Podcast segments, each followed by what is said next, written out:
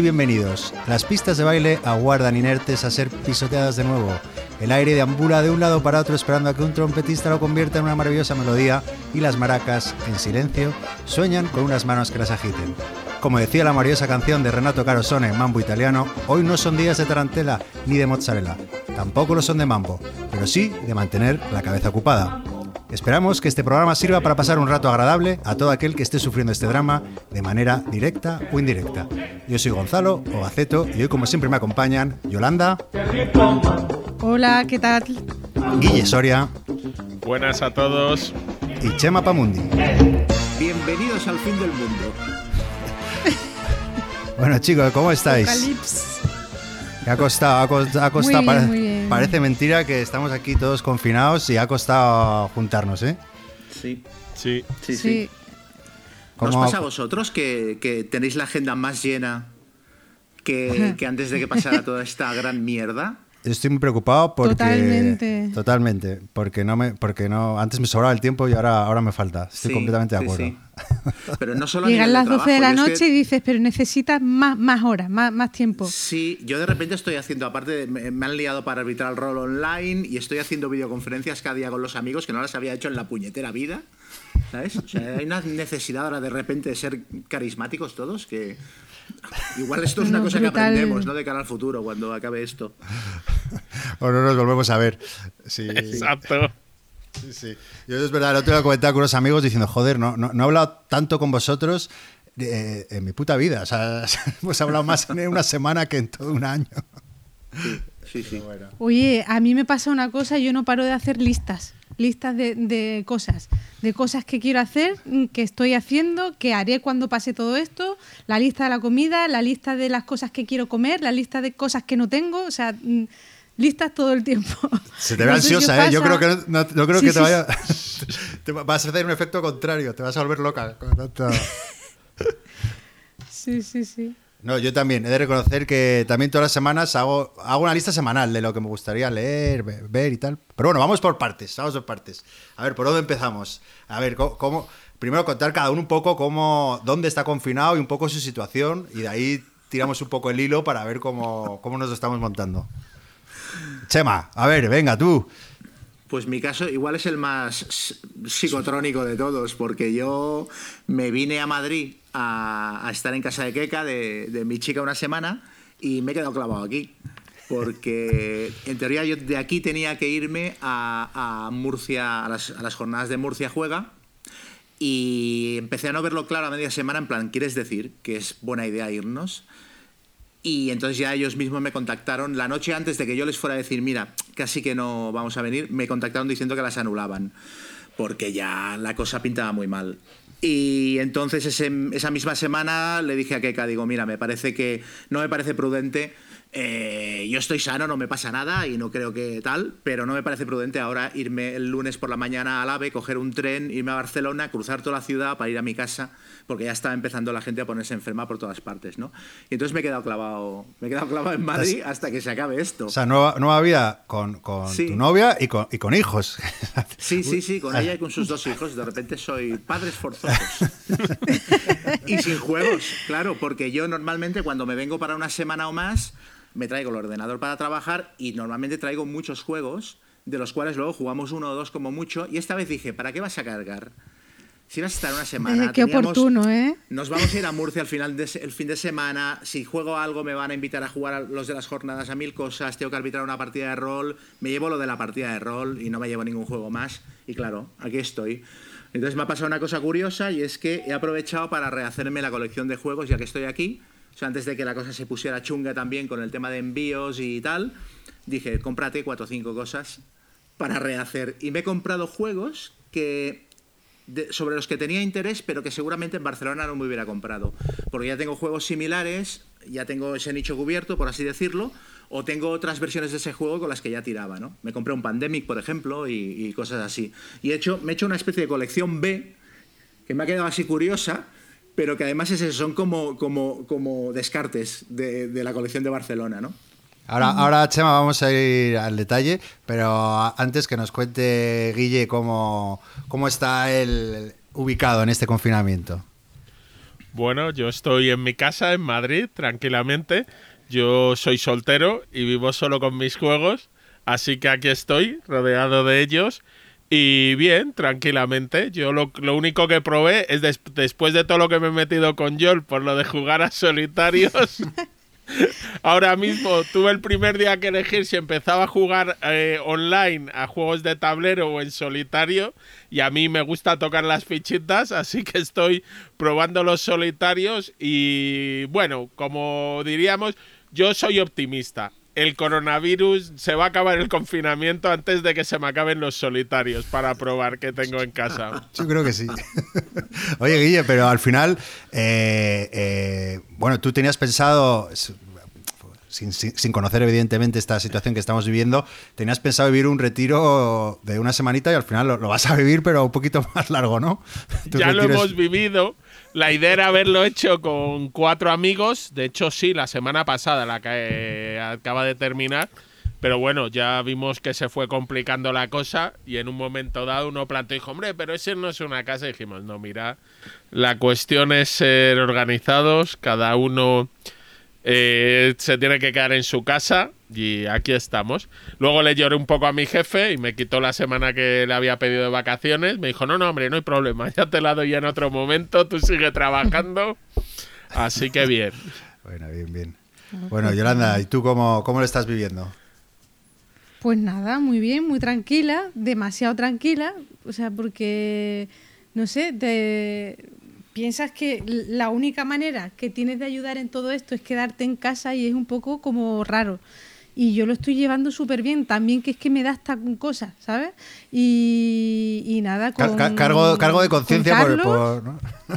Sí, por sí, tener de verdad, por estar tan Sí, bien sí, y tan a gusto y tan, tan tranquila cuando hay tantísima gente que lo está pasando fatal. Pero bueno, pero nada, empecé a hacer listas de cosas que quería hacer, como os he dicho antes, de cosas que quería jugar y tal. Y en un principio pensé en jugar mucho a juegos eh, de la antiludoteca, o sea, que no había todavía estrenado y tal, pero al final he pasado de eso y me he puesto todo muy coherente. Yo, o sea, hago una lista luego para nada y, hemos empezado a jugar a juegos que nos apetecía mucho rejugar, muchos familiares, sencillitos.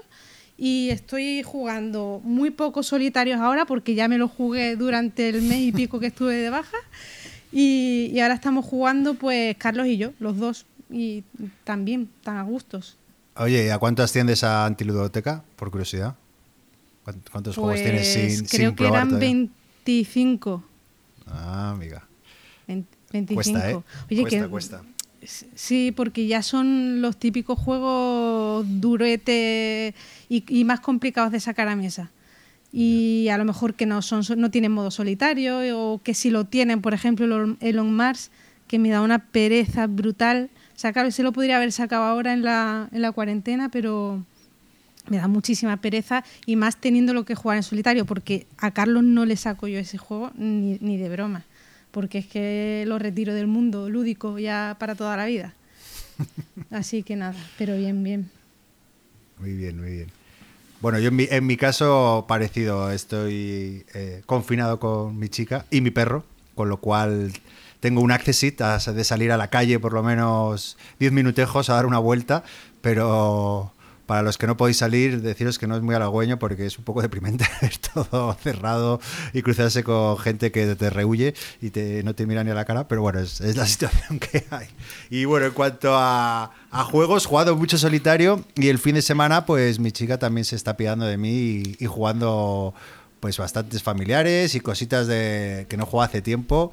Y nada, yo también igual que tú y yo me estoy cada semana digo, bueno, esta semana estos dos familiares para jugar ahí con Susana y dos solitarios o tres y, y así intentando intentando intentando también quitarme juegos que, que- que no he probado aún Intenté en vano que me explicara Guille de Gallerist antes de que, del confinamiento para poder jugarlo en solitario. Y no le dio tiempo, ¿no? No le dio tiempo, no le dio tiempo. Y yo, oye, de Gallerist, que seguro que te mola, pero no, no, no le pude hacer el día a tiempo. Así que me va a tocar enfrentarme. Ese es mi gran reto de, de este confinamiento, aprenderlo a jugar en solitario. Oye, bueno, ¿y qué estáis jugando ahí un poquito? A mí me gustaría saber si estáis jugando, bueno, ya habéis cada uno matizado un poco lo que, lo que estamos dando. ¿Alguno ha jugado online? Porque había un, usuario que nos preguntaba si, conocíamos plataformas, si le estamos dando uso y, bueno, yo sí que tengo cositas que contar. No sé si vosotros, ¿alguno ha jugado algo? Sí, yo, yo ya hace un montón de tiempo que no juego online porque cada vez me, me, gusta menos. Yo no soy capaz de visualizar bien la partida en una pantalla. Yo necesito las fichas, como decía antes Guille, tocar, ver el tablero, tal. Entonces me lío bastante con las interfaces, aunque sean bastante user-friendly, ¿no? Pero el otro día Miguel, que lo ha pasado regular porque ha tenido que estar hospitalizado y tal, ahí en Madrid, eh, Miguel entre Mipers en Twitter, nos dijo que a ver si jugábamos y tal, y mm, bueno, pues nos juntamos él, eh, eh, Rafa y, Bea, su mujer y yo, y estuvimos jugando en Yucata, en Batallé también, y la verdad es que bien, porque nos pusimos con la videoconferencia al lado y no es lo mismo que estar jugando a lo mejor con tu iPad o lo que sea y hemos estado jugando Marco Polo, hemos estado jugando el Concordia, hemos jugado el Russian Railroad, al Deus y al Keyflower. por, suerte, por, suerte, no, por suerte no te gustaba. no, pues fíjate que casi todas estas partidas las jugamos en dos días y muchas de ellas a la vez. O sea, teníamos varias ventanas abiertas y íbamos haciendo un turno en una y otro turno en otra. y nada, muy bien muy bien, la verdad. Sí, yo, yo he probado, nunca había jugado tampoco, bueno, creo que jugué una vez en Borgia Marema una vez, y he jugado en Tabletopía con una partida con, con Luis, con Luis Play, jugamos a y David, a Barimar, eh, que organizador de las CBSK, y jugamos a Lewis and Clark, y, y, a la media hora les dije, chicos, eh, esto es un coñazo. Porque sí que es verdad que la interfaz es brutal. O sea, es como tener un tablero en el este, pero tuvo que explicarnos. Y no sé, yo los juegos hay que. Hay que ver la cara, los gestos, eh, todo, ¿no? No, ¿no? no es lo mismo. No es lo mismo, está claro. No es lo mismo. Aunque, está clarísimo. Aunque entiendo que pueda servir como sucedáneo, pero yo me aburrí profundamente. Y luego quedé eh, como el hombre es el único animal que tropieza dos veces con la misma piedra. Esa misma tarde quedé con Javi Legacy y Murdocus a jugar un Mind MGMT, que no sé si os acordáis que era uno de los Kickstarters que tenía en seguimiento, que hablé en el anterior programa, un juego de deducción basado en un cómic. Ah, sí, sí, sí, sí. Pues claro, ahí me apetecía porque ya que estaba en la campaña para ver si, si oye, pues si no me gustaba, pues me, me salía. Y a ver, este era más sencillito, pero también estaba cansadísimo y tal. Y, bueno, le seguí un poco el rollo, como no era muy complicado, jugamos y, acabamos y tal. El juego, eso sí, eh, me gustó, o sea que se, eh, tiene muy, muy buena pinta pero aún así no, no, no, me gusta mucho a mí lo de jugar online. Si, si, alguien está jugando o está pensando en jugar, le recomiendo que elija juegos muy sencillos con pocos componentes, porque como hay que arrastrarlos con el ratón, eh, jugando con, a Lewis en Clark cogía un, un, un, token y se me daba la vuelta, luego no teníamos, se nos metía en la bolsa sin querer, luego sacábamos todos los tokens de la bolsa y como un coñazo. Gonzalo, pero eso era en, en tabletop o, sí, tabletop. Eso, en table, sí, uno de esos dos. es que esa plataforma eh, yo la descarté totalmente. ¿eh? Yo la probé una vez y no yo no estoy hecha tampoco para ese tipo de plataforma. Hay gente que sí que la juega, pero me parece que está todavía verdecilla en algunas cosas, o por lo menos algunos módulos, los, que yo probé. Y es lo que dices tú, eh, si, eh, si vamos a probarla, mejor con juegos así que tengan poquitos componentes y tal, porque si no te vuelves loco simplemente para aprender cómo mover o cómo... Es que nos moríamos de la risa porque se nos, eso, se, nos, se nos perdió un token, el, el, de, el, de, la campaña de, David. ¿Pero dónde coño está? Abriendo todas las bolsas, de repente sacamos todos los tokens de la bolsa. ¡Ah! ¿Cómo metemos esto?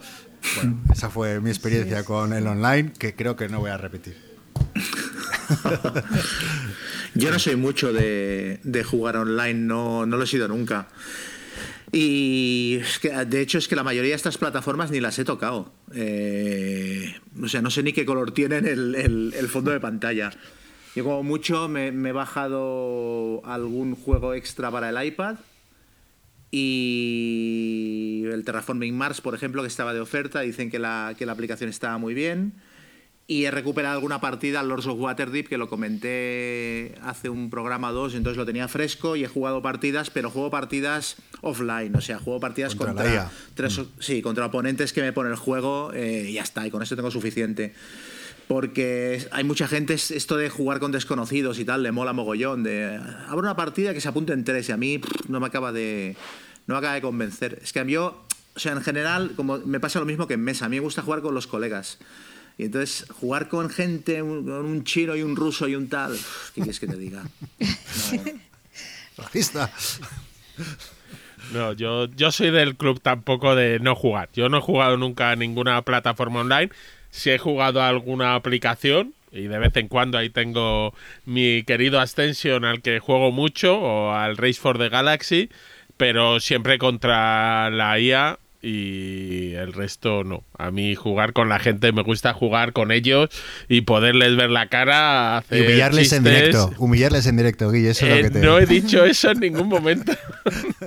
Oye, el, Como el era y ver la cara de tus enemigos. Exacto, exacto. De sufrimiento. La partida que jugamos nosotros el otro día, Marco Polo, fue, eh, fue muy buena, pero al final terminó en un empate y el desempate ganó Rafa por la diferencia de dos camellos en la partida. Y era face to face en una videoconferencia y fue eh, también muy divertida.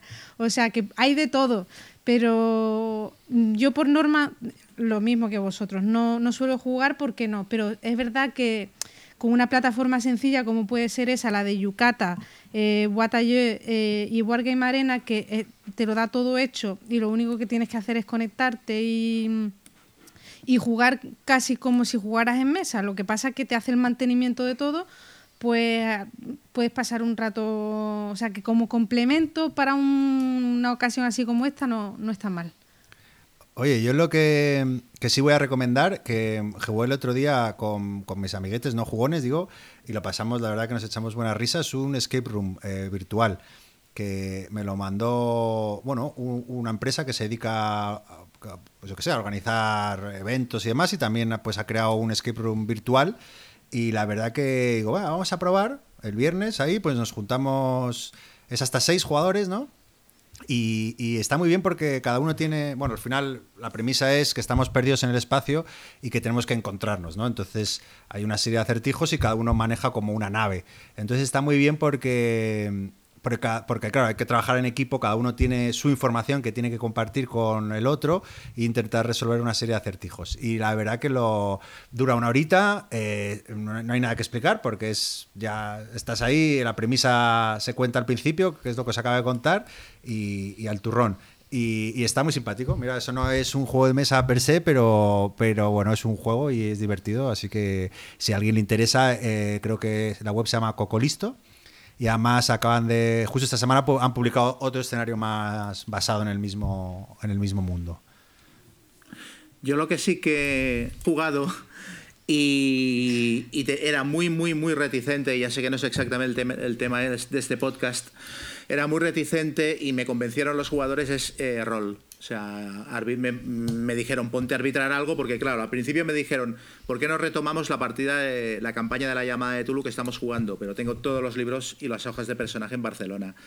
Y entonces me dijeron, pues arbitra algo sencillo y no sé qué. Y con mucha reticencia, mirando en muchos sitios cómo se hace, y al final dijimos, mira, lo más sencillo, Skype y una aplicación para tirar los dados. Busqué un juego que fuera sencillo y muy narrativo, y estamos haciendo sesiones cortitas de quedar tres veces por semana, hora y media, dos horas, y está funcionando muy bien. O sea, estoy aprendiendo mucho a lo diferente que es arbitrar rol en mesa, hacerlo online, cómo tienes que comprimir mucho más la narración, cómo cada partida se convierte como en un capítulo de serie y tienes que mantener mucho el ritmo y los cliffhangers, cosas que en mesa te puedes permitir estirar más las escenas y tal. Metes, y como eh, experimento me, está, me está resultando interesante. ¿Me- ¿Metes algún tipo de efecto, ya que tienes un ordenador delante y pues... No, de momento no, porque no me quiero liar. O sea, intenté abrir, ¿cómo se llama? Estamos usando, ah, bueno, sí, Skype, abrir Roll20 y luego también una cosa que se llama Discord.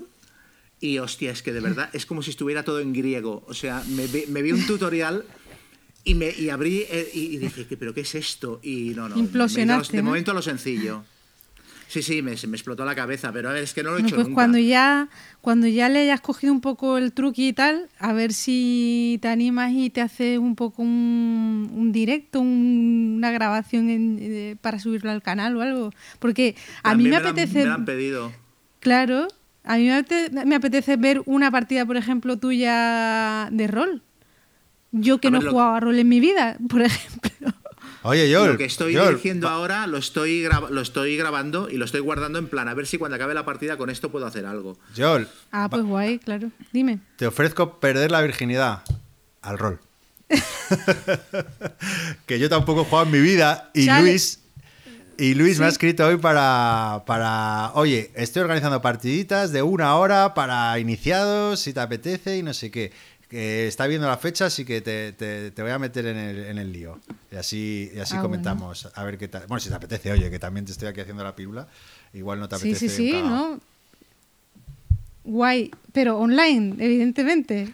Hombre, claro, no queda otra. La no, sí, sí, está claro. La experiencia, Chema, es muy diferente. O sea, la experiencia está siendo buena. De, de- sí, a ver, no como, claro, un- quiero decir, no como los juegos de mesa, que luego sientes que te falta algo. O sea, el, No, no, rol no. guay. Sí, está, está funcionando y de hecho los jugadores están muy pendientes y me piden cuándo hacemos la siguiente, cuándo hacemos la siguiente. O sea que está funcionando bien.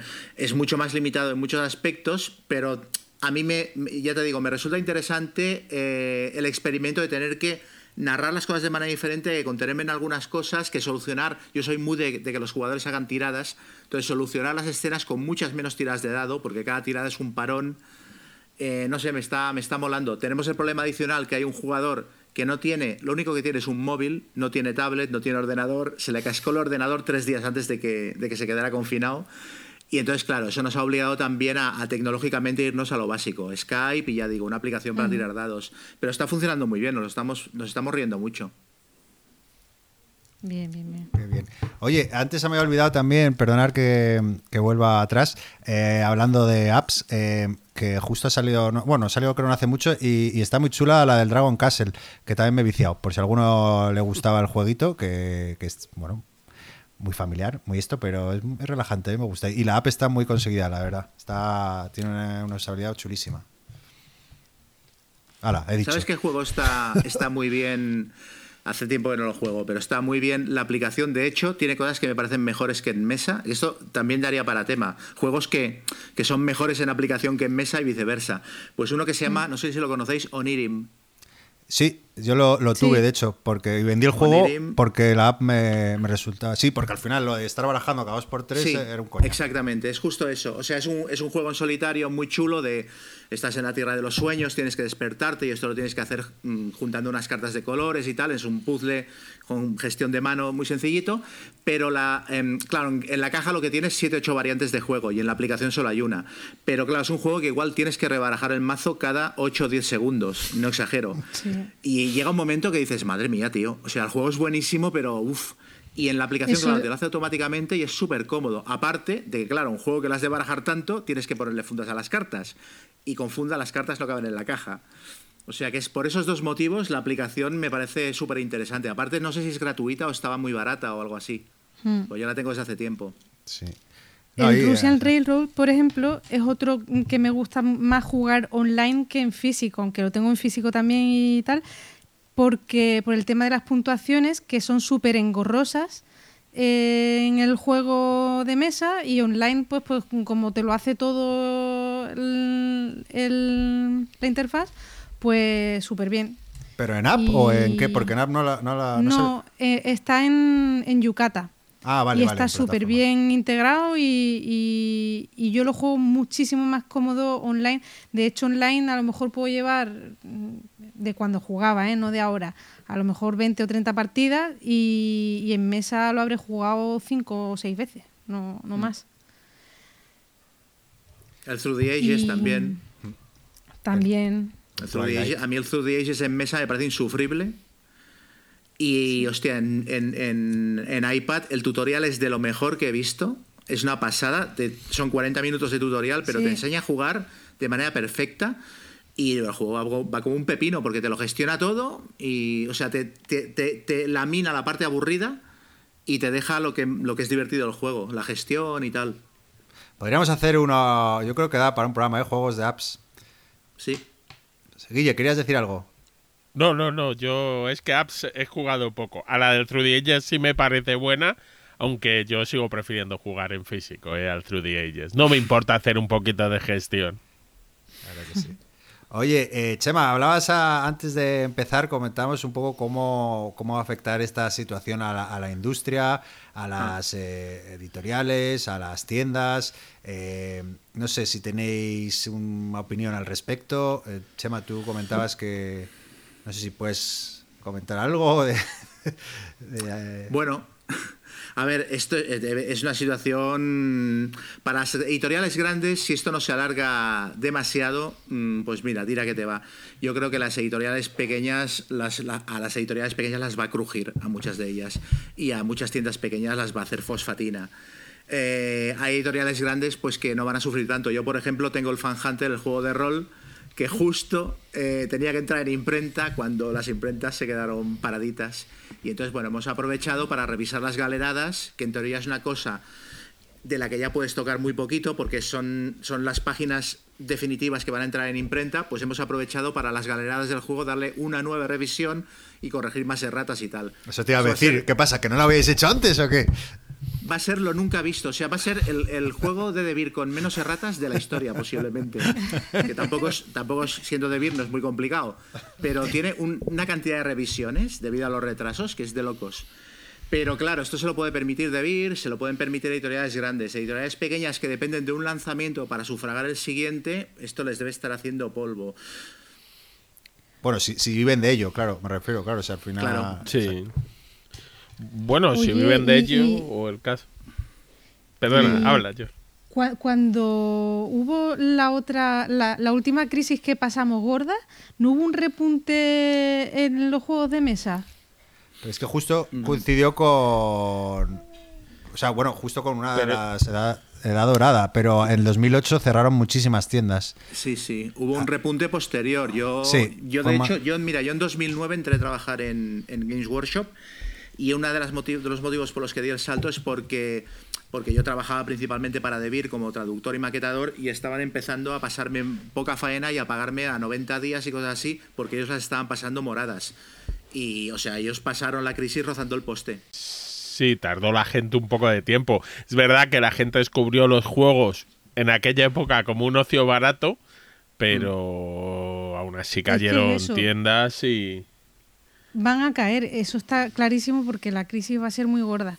Pero a lo mejor no es un sec- vamos, yo sé- yo creo que no va a ser para nada uno de los sectores más perjudicados. Estará grabado. A esto que posteriori, cuando todo esto pase, eh, ah, sí que es posible que debido a, a- claro, yo el otro día hacía la broma de si les gustó la miniserie Pandemia, no se pierden la secuela Hambruna. Porque claro, cuando acabe esto nos espera una crisis que va a ser demoledora. Y ahí sí que pasatiempos que se basen en gastarte poco dinero, quedarte en casa y poder sacar rendimiento, mm, de la misma manera que ahora Netflix, HBO y tal están... Repuntando, de sí. hecho, H- a Netflix le han pedido que, que rebaje la calidad de lo que emite porque, porque se estaba saturando eh, de la cantidad de peña que está conectada a la vez. Pues de, de la misma manera, industrias como la del juego de mesa van a, van a subir para arriba. No, que, que subirán, pero al final lo que va a aumentar es gente nueva va a entrar y va a comprar los juegos típicos, pero yo creo en efecto que editoriales pequeñas o tiendas pequeñas eh, lo van a sufrir. Y no tan pequeñas. Mira, ahora leía la noticia que Alliance, que es una de las principales distribuidoras de juegos en Estados Unidos, ha dicho que no va a pagar a los fabricantes por ahora, que les va a retrasar todos los pagos porque ellos no están cobrando. Entonces, al final es eso, las tiendas tienen que pagar un alquiler, pero no están vendiendo los no sé qué. Todo va a frenar el dinero y eso, el negocio necesita tener el dinero moviendo constantemente. Como decías tú, Guille, ¿no? Antes de, antes de entrar en antena, que una de las claves va a ser el tiempo que dure esto, ¿no? Eh, porque, claro, no es lo mismo que dure un mes y que todo empiece a normalidad, Claro. que, no, que no va a ser que dure seis meses. Que no va a ser.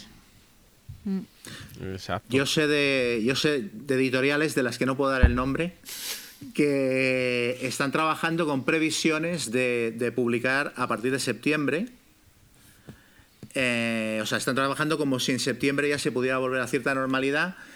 Conozco alguna editorial grande que, que tiene la idea loca de que dentro de un mes esto ya estará tan pichi y que podrán volver a la normalidad, que me parece que es flipar en colores.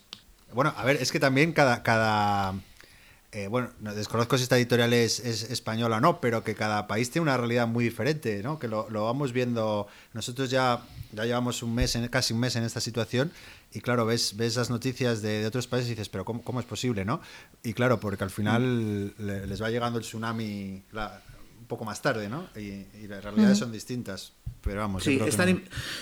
Tan, importante como la duración es el, el, planificar bien cuándo vas a poder recuperar la actividad, mm. porque equivocarte Mm, supone perder un montón de pasta. Luego también hay muchas editoriales, bueno, muchas, hay algunas editoriales grandes de las que sé que han subido ventas a, justo antes de que empezara el confinamiento, por lo mismo que hice yo, porque la gente se ha comprado eh, juegos a saco para, para pasar la, el encierro, ¿no? Pero claro, esto es esto dura lo que dura y ahora justamente están facturando mucho menos. Cuando volvamos, eh, como decimos, eh, lo de hambruna, va a haber gente que va a tener problemas económicos y de los primeros que vas a recortar es eso, esto en el fondo es un lujo.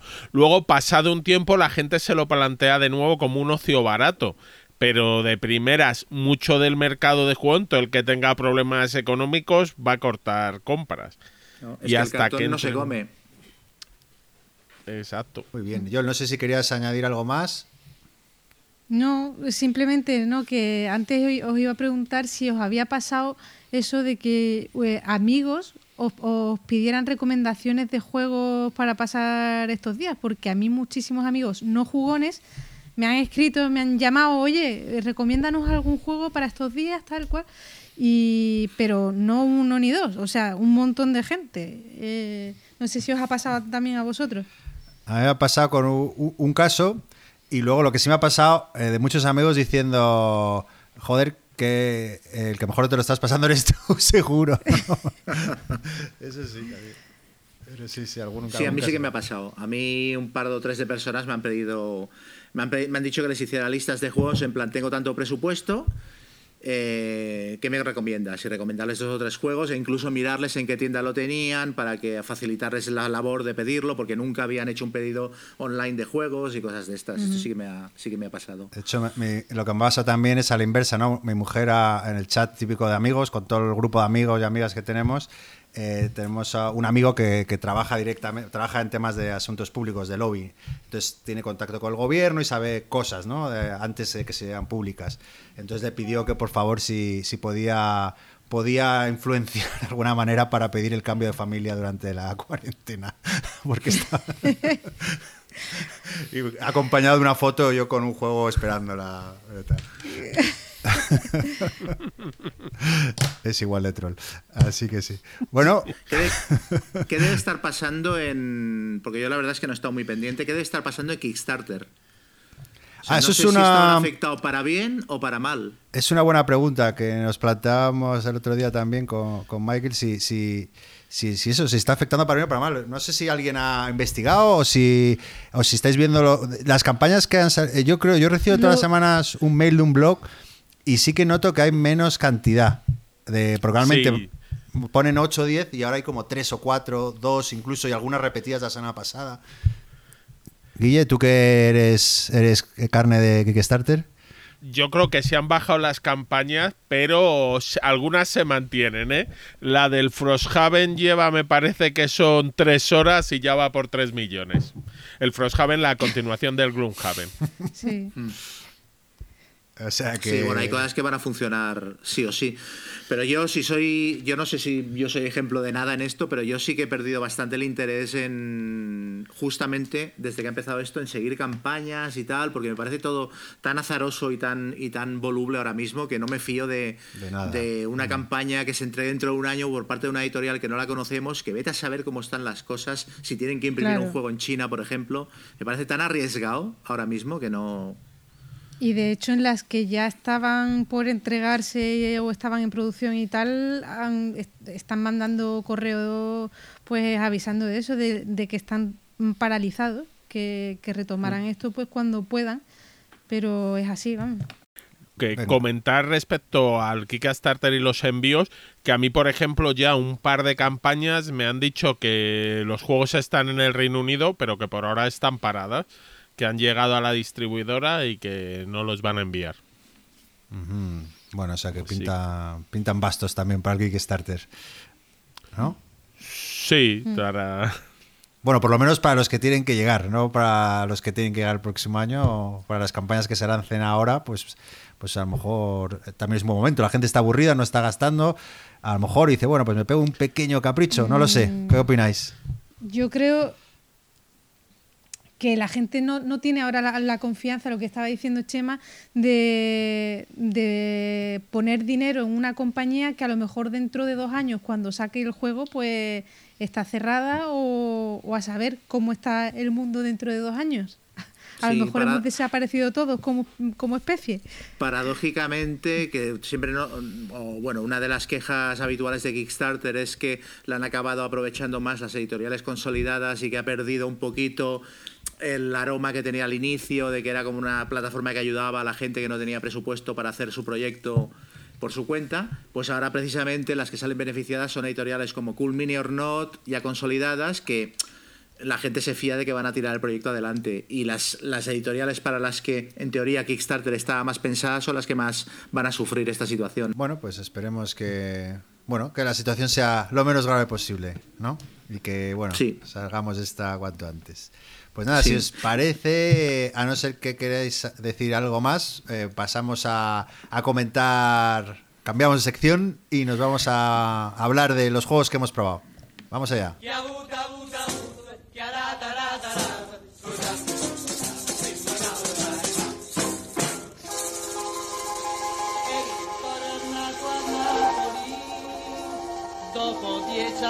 broccoli, Pasquale americano, ballando il mambo all'italian. Hey, hey mambo, mambo italiano, hey mambo, mambo italiano, go, go, go.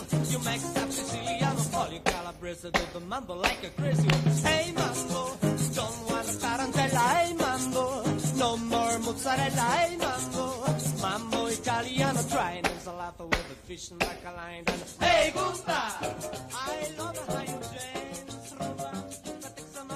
Venga, Chema, hoy te voy a dar a ti la vez, así que cuéntanos qué has estado jugando en tu nueva morada y con tu nueva colección de juegos. Sí, mi colección B.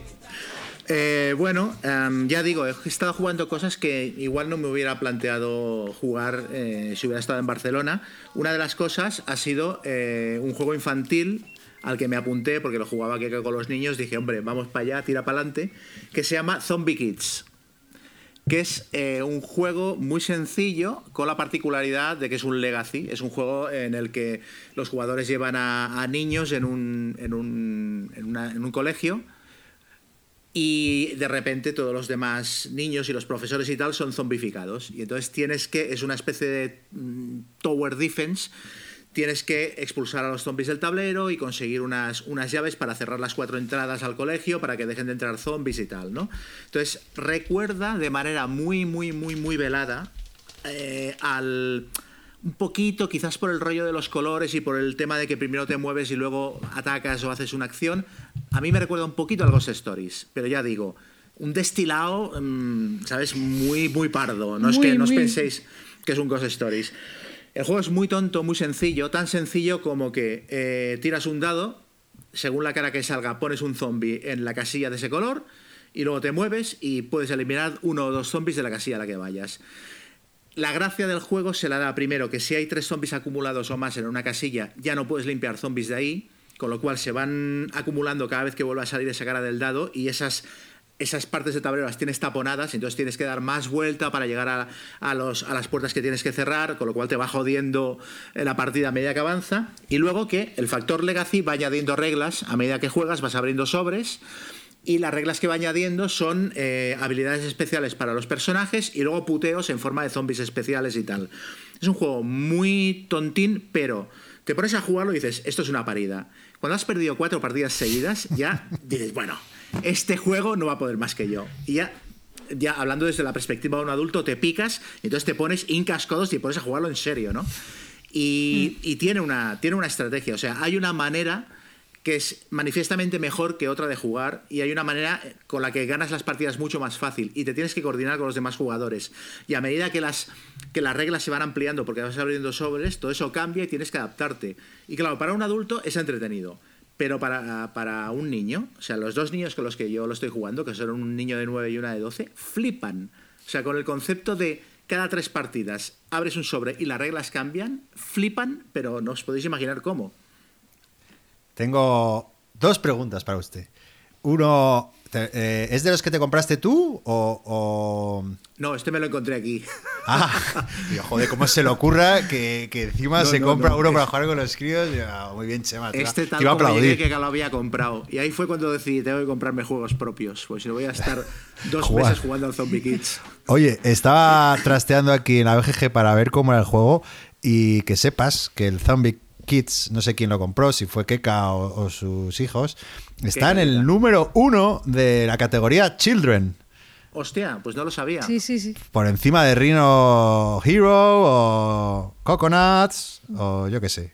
O Yo, un yo el juego lo compré en Filibert hace- el verano pasado en francés para jugarlo con mi sobrino porque bueno querían jugar un cooperativo y, y si tenía cositas en otro idioma para aprender un poquito y tal así sencillito guay y me encantó lo compré de casualidad y lo pasamos vamos yo se- mm, directamente luego se lo regalé y tal estuvieron aquí en mi casa una semana y luego se lo regalé para que se lo llevaran y han seguido jugándolo y flipan con el juego lo que dice Chema Eh, hay niños además que les gusta más el tema cooperativo que, que competitivo y, y funciona súper bien el tema de las pegatinas. Es un legacy como el Pandemic para nosotros, pues Ujú. para ellos y, y muy bien pensado. Y las, las reglas tú las lees o te las explican, bueno, como... Y, y son una chorrada que dices, ¿cómo puede funcionar esto tan tonto? Pues sí, te picas muchísimo, muy, muy chulo el juego. Y aparte 15 minutos por partida, o sea, nosotros hay muchas noches que es en plan, va una partida y cenamos. Y siempre hacemos dos o tres. Y, y es muy divertido. Hay juegos que. Hay juegos infantiles que son. que están muy bien. Y luego hay juegos infantiles que están muy bien para jugar adultos y niños mezclados. Esto a mí me pasa con el Mice and Mystics. O sea, Mice Mystics es un juego que a mí se me queda corto, pero jugarlo con críos es, es una fiesta, porque, porque es que ellos flipan. Y este es uno de ellos. O sea, este, em, las estrategias que montan y el ver que ellos cada vez van mejorando y que los adultos pueden ponerse al mismo nivel que ellos para jugar y que no es, un, no es el típico juego con efecto líder muy tocho en el que no, no. Está muy bien. Está muy bien. Muy bien, pues eso era Zombie Kids. Yolanda, ¿qué has jugado tú? Pues yo he estado jugando a un juego eh, muy chulo, un, un familiar que aquí en España no ha salido, también me lo compré en Philibert en Francia y, y es el Ticket to Ride Express. Es, eh, no sé si lo conocéis, es como el Aventureros al tren, pero en formato más reducido. Las partidas duran una- unos 40 minutos aproximadamente y tiene varias diferencias mm, con respecto al juego original, que es, eh, por supuesto, el mapa. Luego los comodines, en vez de estar mezclados en el mazo del juego, están aparte y puedes elegir entre robar cartas eh, de vagones o directamente un comodín. Y luego tiene otra cosa que es, em, hay una ruta Londres-Estambul que el primero que consiga eh, hacerla se lleva 20 puntos, el segundo se lleva 15, el tercero se lleva 10 y el último 5. Entonces también es un poco carrera ver quién hace antes esa ruta y le va quitando puntos al, al- o o va sumando más puntos que el resto. Y con esas dos cositas, pues se hace un juego súper... eh, o sea, es un juego muy chulo porque no es tan eh, largo como es el, el juego original y al final la sensación es muy parecida. O sea, hay juegos de Ticket to Ride como el de Londres o el de Nueva York, no sé si lo habéis probado, que las partidas duran 10 minutos o 15 minutos y a mí se me quedaba demasiado corto. Entonces este es como un buen escalón entre algo más rápido, más sencillito, pero con el mismo con las mismas cosas chulas del juego mm, original. No sé si la habéis probado vosotros. Yo no lo, no lo he probado por porque siempre he pensado que iba a ser como, pues eso, como un, un producto para niños, o sea, más infantil, ¿no? Que, que- y que a lo mejor no, no recrea, bueno, sí, que recrearía bien, pero para niños. Pero bueno, eso es lo que me estás diciendo, pues no, no pensaba que, o sea, pensé que era un producto para niños Yo siempre. lo, lo he jugado eh, en el trabajo con, bueno, con compañeros de trabajo eh, y con Carlos eh, a 2, a 3 y a 4 y funciona igual de bien a cualquier número. Hay muchísimo puteo porque las rutas, eh, o sea, hay, hay muy poco espacio en el mapa realmente. Entonces empiezas a crear una ruta por un sitio y del tirón se te ven las intenciones y la gente va a ponerte la ruta para eh, bloquearte y tal. Y la ruta esta que os comento de Londres a Estambul es muy complicada de hacerla cuando estás jugando con gente que más o menos está habituada a jugar este tipo de juegos. Y entonces al final pues son unas risas y hay mucho mucha mala leche y mucho no sé, nosotros nos lo estamos pasando muy bien jugándolo y es y un poco como lo, lo mismo que estábamos contando antes del Zombie Kid, que juegas una partida y no te quedas ahí, ya quieres la, la siguiente. El otro día lo sacamos y jugamos dos y al día siguiente otras dos. O sea, ¿Le, Dime. ¿Le darías pasaporte al Ticket to Ride normal? Si tienes, No. o sea, si tienes en No, la colección. No, porque me, me- me está llamando la atención. Si, si es más cortito, eh, tienes las mismas sensaciones y, y- y tal. eh, o sea, ¿para qué tener.? no, pero a ver, es un filler. El, el- el otro es un juego familiar. Este es más, eso, en media horita, 40 minutos lo tienes despachado. Lo que pasa que sí que es verdad que no es como el London o el Nueva York, que son 10 minutos de partida y es que no haces nada. O sea, la, la sensación mm, para mí cuando jugué esos dos juegos fue de, no haber hecho nada en la partida. Aquí sí que te da tiempo a desarrollar un poquito tu estrategia o tus cosas. No es como el juego clásico ni es tampoco como lo es un paso intermedio entre los dos que para mí es perfecto para sacar pues eso en cualquier día que sois dos el juego base el juego clásico a dos es un poco rollo este a dos mm, hay bastante puteo en el mapa al ser todo como más concentrado entonces yo creo que convive perfectamente con el, el clásico pero el clásico yo jamás en la vida lo vendería. Y eso que era un juego que antes no, no me... Tuve una mala experiencia jugándolo, unas cuantas, o un par de experiencias malas de partidas muy aburridas. Y, y al principio lo repudiaba un poco, pero luego lo he seguido jugando y ha funcionado perfectamente bien siempre. Te recomiendo, si no lo has probado, eh, también el de Asia, porque ese juegas en pareja y tienes misiones que compartir, si no, y, y, eh, a mí me gusta mucho para, para, para seis jugadores y tal, está, está muy guay. Yo la probé hace tiempo y me gustó. Lo que pasa que son como 30 euros de expansión o algo así. Sí. Bueno, claro, porque viene el mapa, y vienen también, claro, sí. Bueno, Te sí, vienen- sí. Sí. Y también tienes luego la expansión de Suiza si juegas con poca gente o el Ticket to Ride Países Nórdicos que están nórdicos. preparados para dos, tres jugadores. Entonces están un poco más, eh, más adecuados cuando se juegan con menos gente. Y además, Guille, estoy seguro que tú también tendrás la edición aniversario esa bonita con unos trenes ahí, ¿o no? Sí. Yo también. Ah, también. Sí, sí, sí. Sí, yo tengo de hecho una balda completa de una Billy llena de Ticket to Ride y ya no me entran. Me encanta, me encanta. Muy bien. Yo fl- flipo con vosotros. yo no necesité, yo, yo me vendí el Ticket to Ride sin necesidad de comprarme ningún otro. yo, a mí ¿No el te Ticket- gustó? Mm, bueno, me parece, o sea, a mí me gustaba mucho al principio hasta que me dejó de gustar. Yo no sé si lo aburrí, probé, bueno, jugué el normal cuando salió en su momento, luego jugué el Europa que me pareció que era una mejora porque le daba como más chicha y al final los acabé aburriendo mucho todos y bueno, Yo si no vuelvo a jugar un Ticket to Ride, moriré como un hombre feliz. Muy tranquilo, ¿no? Sí, Está no- bien. A ver, ta- también he de decir que para mí el nicho del Ticket to Ride lo cubrió un juego que nos empeñamos en no reseñarlo, pero lo mencionamos en cada programa, que es el Etnos. Yo cuando jugué al Etnos dije, esto es el Ticket to Ride que yo quería. Y no, he vuelto, no lo he echado de menos eh, jamás en ningún momento. Pero es que aparte yo tengo un problema temático con... Yo es que los juegos de trenes no entran en mi casa, yo no puedo con los juegos, los putos trenes. esto- Me paso el día en el AVE. y Eh, luego quieres que eso sí que no. a- a- a trenes. Está jugando yo a otro, a otro juego muy parecido que me gusta mucho, eh, pero pasa que es difícil de encontrar porque se editó una vez, que es el Cinque Terre. No sé si lo habéis jugado.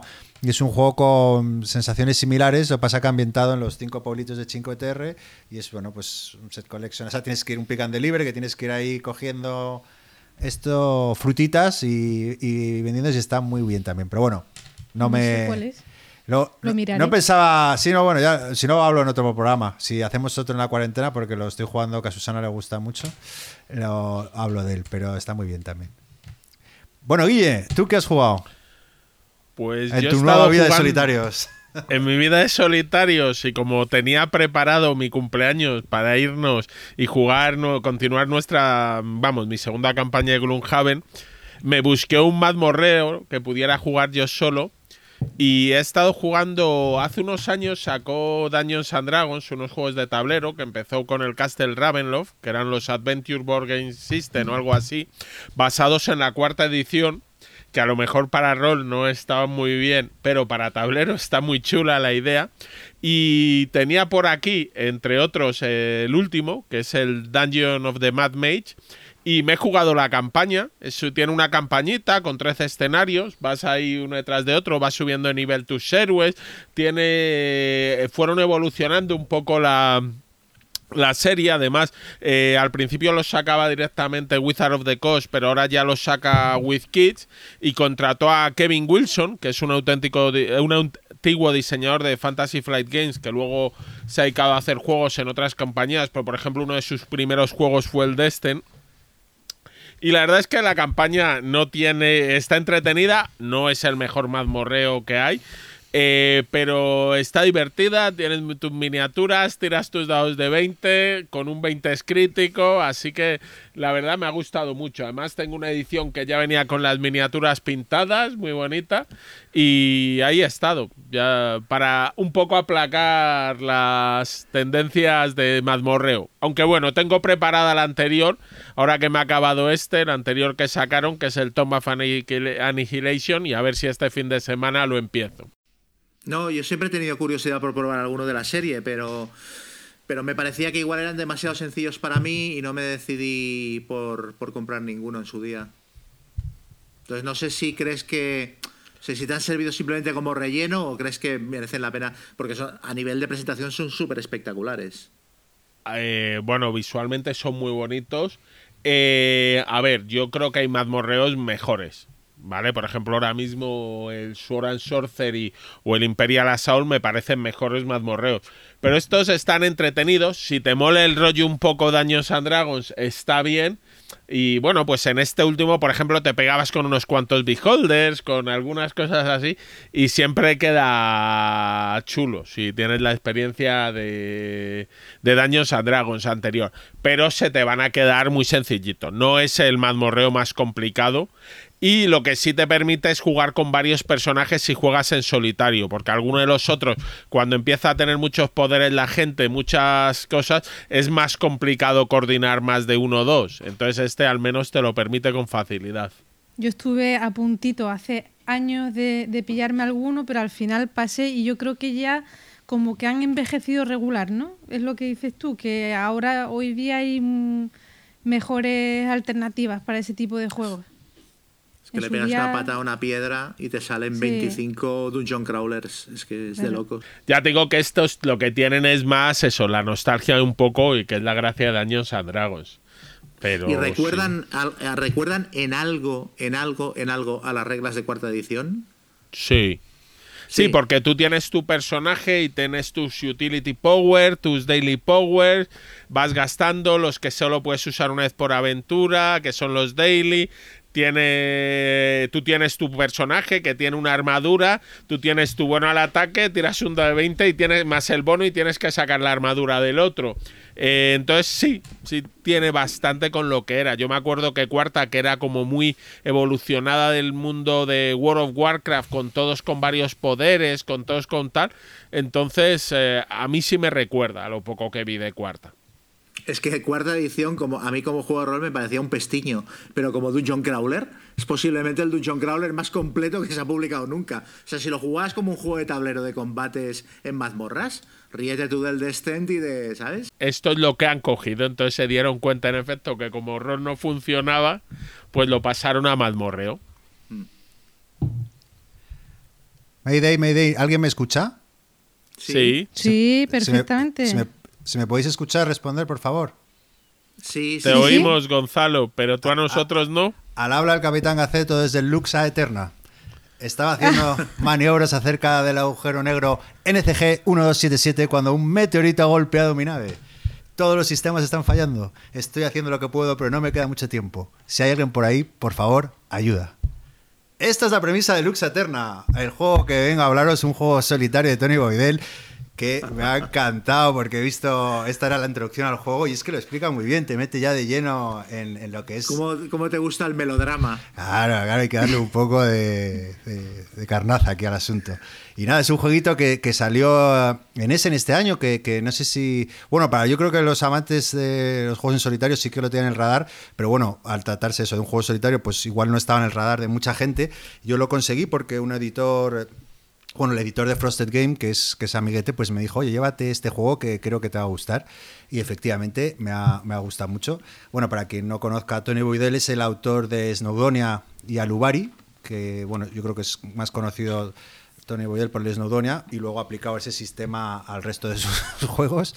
Y bueno, en este juego lo que consiste es eso, en tratar de arreglar una nave ¿no? en, en 15 minutos. Y bueno, la nave consta de, de seis sistemas y cada una le asignamos a cada sistema un dadito con un valor de 2 y bueno el objetivo es hacer es arreglar eh, al menos cuatro de esos sistemas eh, subiendo su valor a, un nivel superior a 6 vale o y evitar que, ese, nivel eh, descienda a, a menos de 2 ¿no?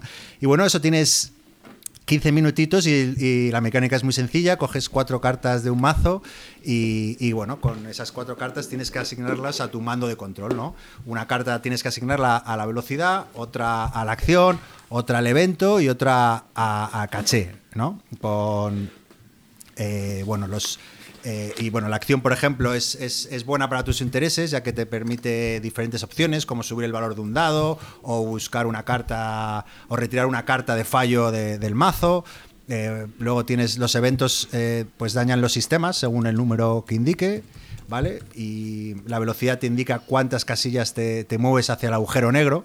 Evidentemente, si llegas al agujero negro, pues mueres. Y, y la caché te permite guardar una carta para utilizar en diferentes turnos. Es eh, así de sencillo, básicamente eso es todo. O sea, en tu turno asignas cartas y, a- y actúas en consecuencias. Eh, y bueno, pues eh, además tiene un limitador de tiempo. eh, puedes jugarlo en 15 minutos, que es el modo normal, y en 10 el avanzado. Y una banda sonora de ambientación, que con un código QR, pues tú te lo pones ahí en tu este. Y la verdad que es un detallito muy chulo que le da un toque de inmersión. Me Y- encantan esos detalles. Sí, sí, sí, la verdad que sí, porque te metes ahí con tu chorradita, estás ahí con la nave, con la música y dices, "Ah", y el perro que se acerca, ¿qué, qué le pasa a este? y, y bueno, eso es un juego pequeñito, solitario, fácil de aprender, con tus opciones interesantes, tienes que resolver un poco tu puzzlecito y bueno, que me ha, me ha gustado mucho y que me ha, me ha hecho pasar un rato muy agradable en estos tiempos de confinamiento. Además tiene un diseño muy, muy bonito, con colores chillones, con fondo negro, con unas ilustraciones chulísimas.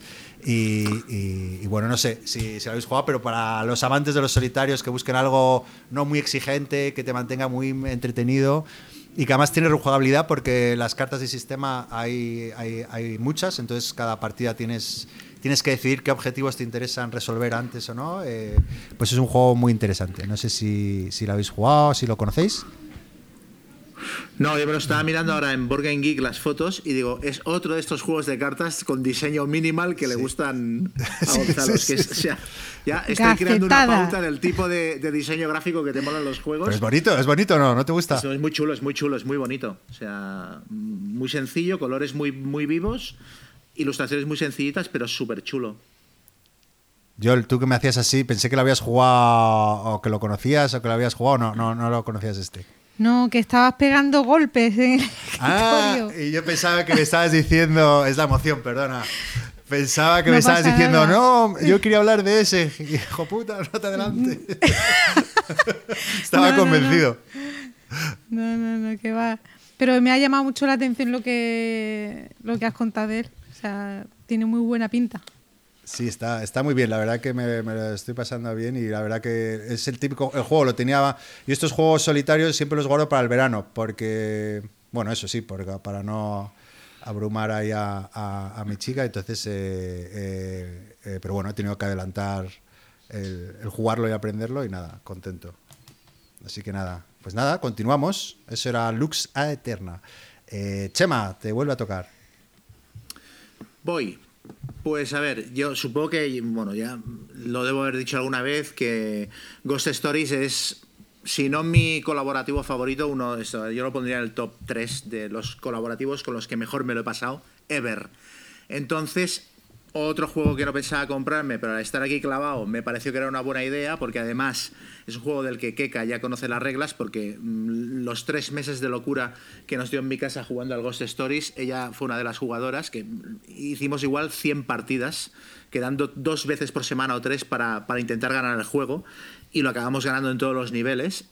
Ah, pues claro, Last Bastion, que es la versión actualizada de Ghost Stories, era un juego que yo en principio no planteaba comprarme, precisamente porque decían que era virtualmente idéntico y yo Ghost Stories ya, ya lo tengo y me doy por muy satisfecho con él. Aparte tengo, tengo una de las expansiones, o sea que, que no tenía necesidad de tenerlo. Pero estando aquí dije, hombre, un juego que ya sé que me gusta, que Keka conoce las reglas, con lo cual la explicación será mínima, nos podremos poner a jugar en 10 minutos, y que había oído que estaba ajustado respecto al otro, me picaba la curiosidad lo suficiente como para comprármelo. Y bueno, mm, para quien no conozca Ghost Stories, es un juego eh, en el que unos héroes tienen que defender, en este caso las Bastión, es un juego en el que unos héroes tienen que defender un- una fortaleza de una horda de, de no muertos, orcos, eh, criaturas dracónicas, etcétera, que les atacan. Y bueno, eh, generas el pueblo con unas losetas que las desordenas en cada partida de 3x3 losetas. Cada loseta es una localización del pueblo y tiene una habilidad especial. Y entonces tú lo que haces cada turno es moverte y después, o antes de haberte movido, eh, activar la loseta en la que estás o bien golpear a uno de los monstruos que, que te atacan por uno de los cuatro flancos, ¿no?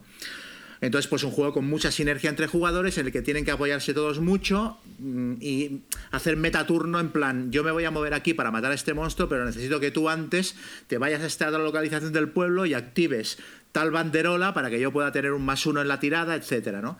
Y al final todo es un gran tiradados, pero con un montón de, de- de pautas y de cortapisas para intentar limitar el factor suerte lo máximo, que es la manera de ganar, ¿no? Es un juego súper dinámico, muy bien parido, que genera mucho lo que yo llamo el factor high five de la tirada épica en la que necesitas sacar cuatro símbolos de color rojo y los sacas y todo el mundo se levanta y pica las manos y se abraza, lo cual simplemente te sirve para sobrevivir un turno más, porque al turno siguiente habrá otro jugador que tendrá que hacer algo todavía más bestia para aguantar en la partida. Entonces, en este sentido es muy divertido. Las Bastion es como un Ghost Stories 2.0, ah, es una buena actualización de reglas, pero me parece una pobre actualización temática. O sea, me parece que Ghost Stories es súper evocador. ah, el rollo de llevar a unos monjes chinos que defienden un pueblo de unos fantasmas y de un demonio que los lidera, o de un mega fantasma que los lidera, me parece súper guapo y estéticamente me me parece muy bonito. Y este juego, que seguramente a nivel de producción es superior, pero es la típica historia de fantasía genérica. Lleva, ahí está el enano, el guerrero, el mago, tal. Y los monstruos son eso, ¿eh? los orcos, los no muertos, tal. Y me parece que está todo tan trillado que a mí me mete menos en la partida. Ah, entonces, mm, claro, es un juego que es, si lo miras fríamente, es más flexible que el otro porque han corregido algunas reglas para buscar más la inmediatez. O sea, en el otro, por ejemplo, siempre es mueves y atacas. Y en este puedes atacar primero o mover después. Y, muchas de las losetas del pueblo, las, las, habilidades que activan son más inmediatas. En el Ghost Stories hay una, hay una loseta en la que coges unas figuritas de Buda y en un turno posterior las puedes colocar en lugares del pueblo para que los fantasmas no ataquen por ahí.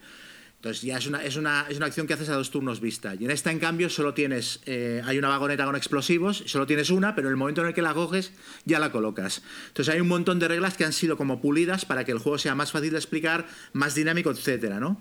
La, la, la duración ha sido un poquito corregida, la dificultad también ha sido corregida, está mejor escalado, funciona mucho mejor a, en solitario o a dos o a tres jugadores que Ghost Stories, que para mí es un juego que es eminentemente un juego de cuatro, de cuatro jugadores. O sea, todo está mejor equilibrado, mejor pensado, mejor diseñado. Pero al final del día, un juego no es eh, una fórmula matemática y no es hacer cuentas con un abaco. Un juego también es una historia que tienes que contar. Y las historias que cuentas con Ghost Stories son mucho más épicas, precisamente porque es un juego mucho más injusto, mucho más cruel, mucho más jodido porque es más como más eh, estático hasta cierto punto, precisamente cuando ganas tienes más sensación de haber hecho algo épico que cuando ganas en Las Bastión. Entonces tengo esa dicotomía. ¿Recomendaría Ghost Stories a alguien que ya tenga Ghost Stories? No. ¿Alguien que se tenga que comprar uno de los dos? Pues si le tira mucho el tema, eh, cómprate Ghost Stories. Si quieres un juego más pulido a nivel de reglas, cómprate Las Bastión. Pero si quieres vivir algo épico, mmm, me parece que Ghost Stories sigue siendo superior. Pregunta. No sé si lo habéis probado, uno o el otro. Mira, chao, yo es de los que. Eh, de, de, las pocas opciones que miré pre-confinamiento para el confinamiento eran las Bastion. Y al final no sé por qué no. Decidí no comprar nada y darle uso a lo que tengo. Pero. Quiero hacerte, a ver, varias preguntas. Una, si lo has jugado en solitario, este Las Bastion. Sí. Y, y bueno, Sí. pues al final es lo mismo. A ver, eh, tiene, más tiene, tiene más variedad de personajes, porque aquí hay ocho personajes diferentes, ocho o diez, no me acuerdo, parece que son ocho. Ocho. Ocho personajes diferentes, mientras que en Ghost Stories hay cuatro monjes que tienen dos posibilidades de habilidad distintas. Entonces la combinatoria en este juego es superior. Y tiene reglas específicas para jugar a un solo jugador, pero a mí me parece que no acaban de funcionar. Ahora bien, jugar llevando dos personajes es tan sencillo que en solitario funciona como un pepino llevando dos personajes. Y- Creo que está mejor escalado que Ghost Stories. ¿Y el Ghost. Stories eh, se puede conseguir? Que, o sea, es fácil Sí, de conseguir, sí. porque el Last Bastion, evidentemente sí, porque acaba de salir, pero digo, el Ghost Stories sí se puede conseguir. Sí, yo creo que sigue vendiéndose sin problemas. Quizás eh, más on and off que el Las Bastión, que ahora lo ves en todas las tiendas. Ghost Stories es el típico juego que se agota y está seis meses sin verlo, pero luego vuelve a reponerse y tal. Pero yo creo que sí.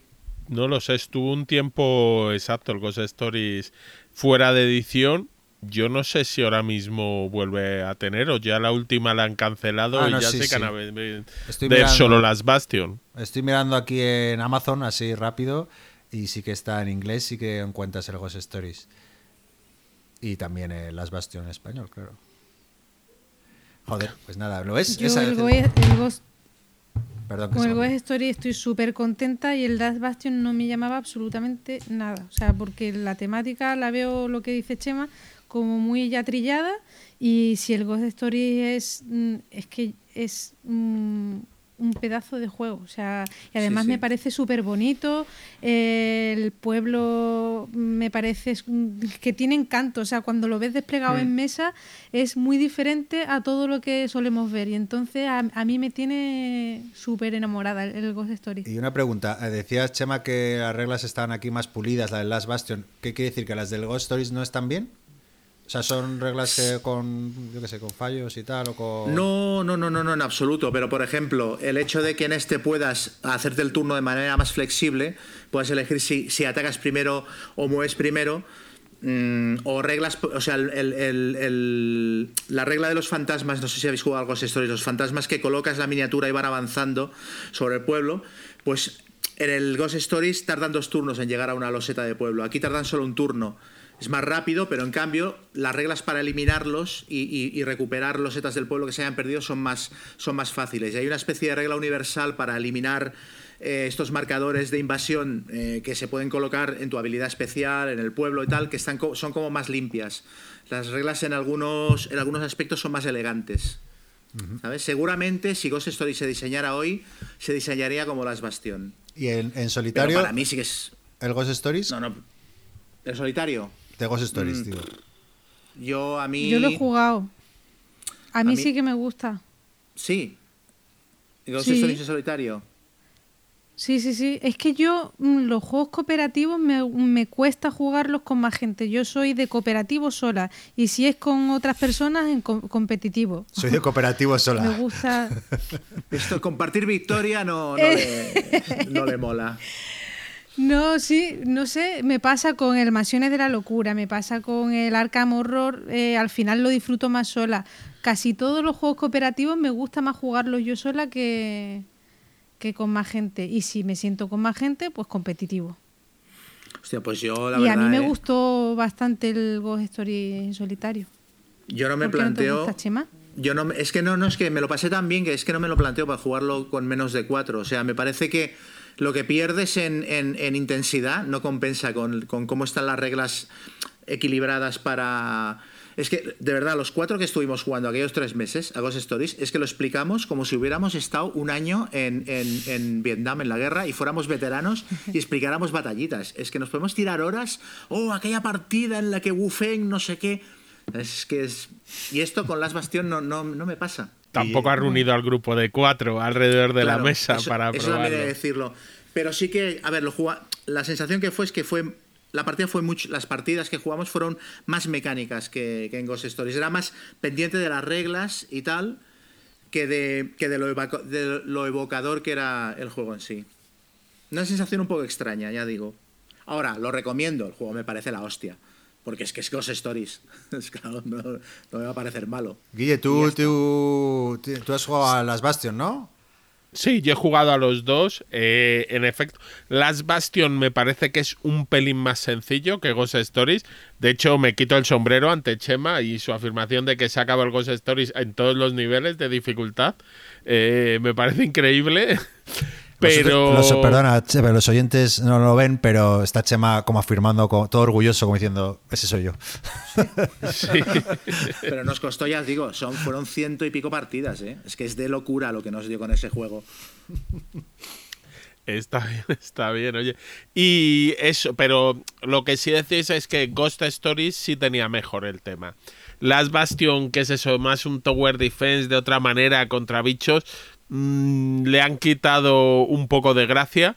Pero eso, si hubieran hecho un eh, Ghost Stories 2 manteniendo el tema y añadiendo las cosas de las Bastion, yo creo que, que sí estaría mejor, porque eso, alguna mecánica la han depurado y lo de que puedas mover después de actuar o actuar antes de mover te deja algo más de táctica, de responder en cada momento.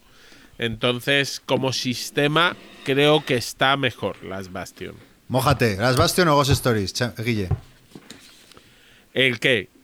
Si hay que elegir Ah. uno de los dos, si tengo que elegir uno No, de los dos, elegí- ¿cuál Yo elegiría Ghost Stories. Además, aunque solo sea Ghost Stories tiene la colección de una de las colecciones de promos más, re- más divertidas del Oh. Es juego con gente como Chuck Norris, eh, Sí, no sí, sé, está- Jean-Claude Van Rice, que Sí, sí, hay como unas, unas cartas promo que son parodias de eso, de Chuck Norris, de Jean-Claude Van Damme y tal, como, como fantasmas del juego.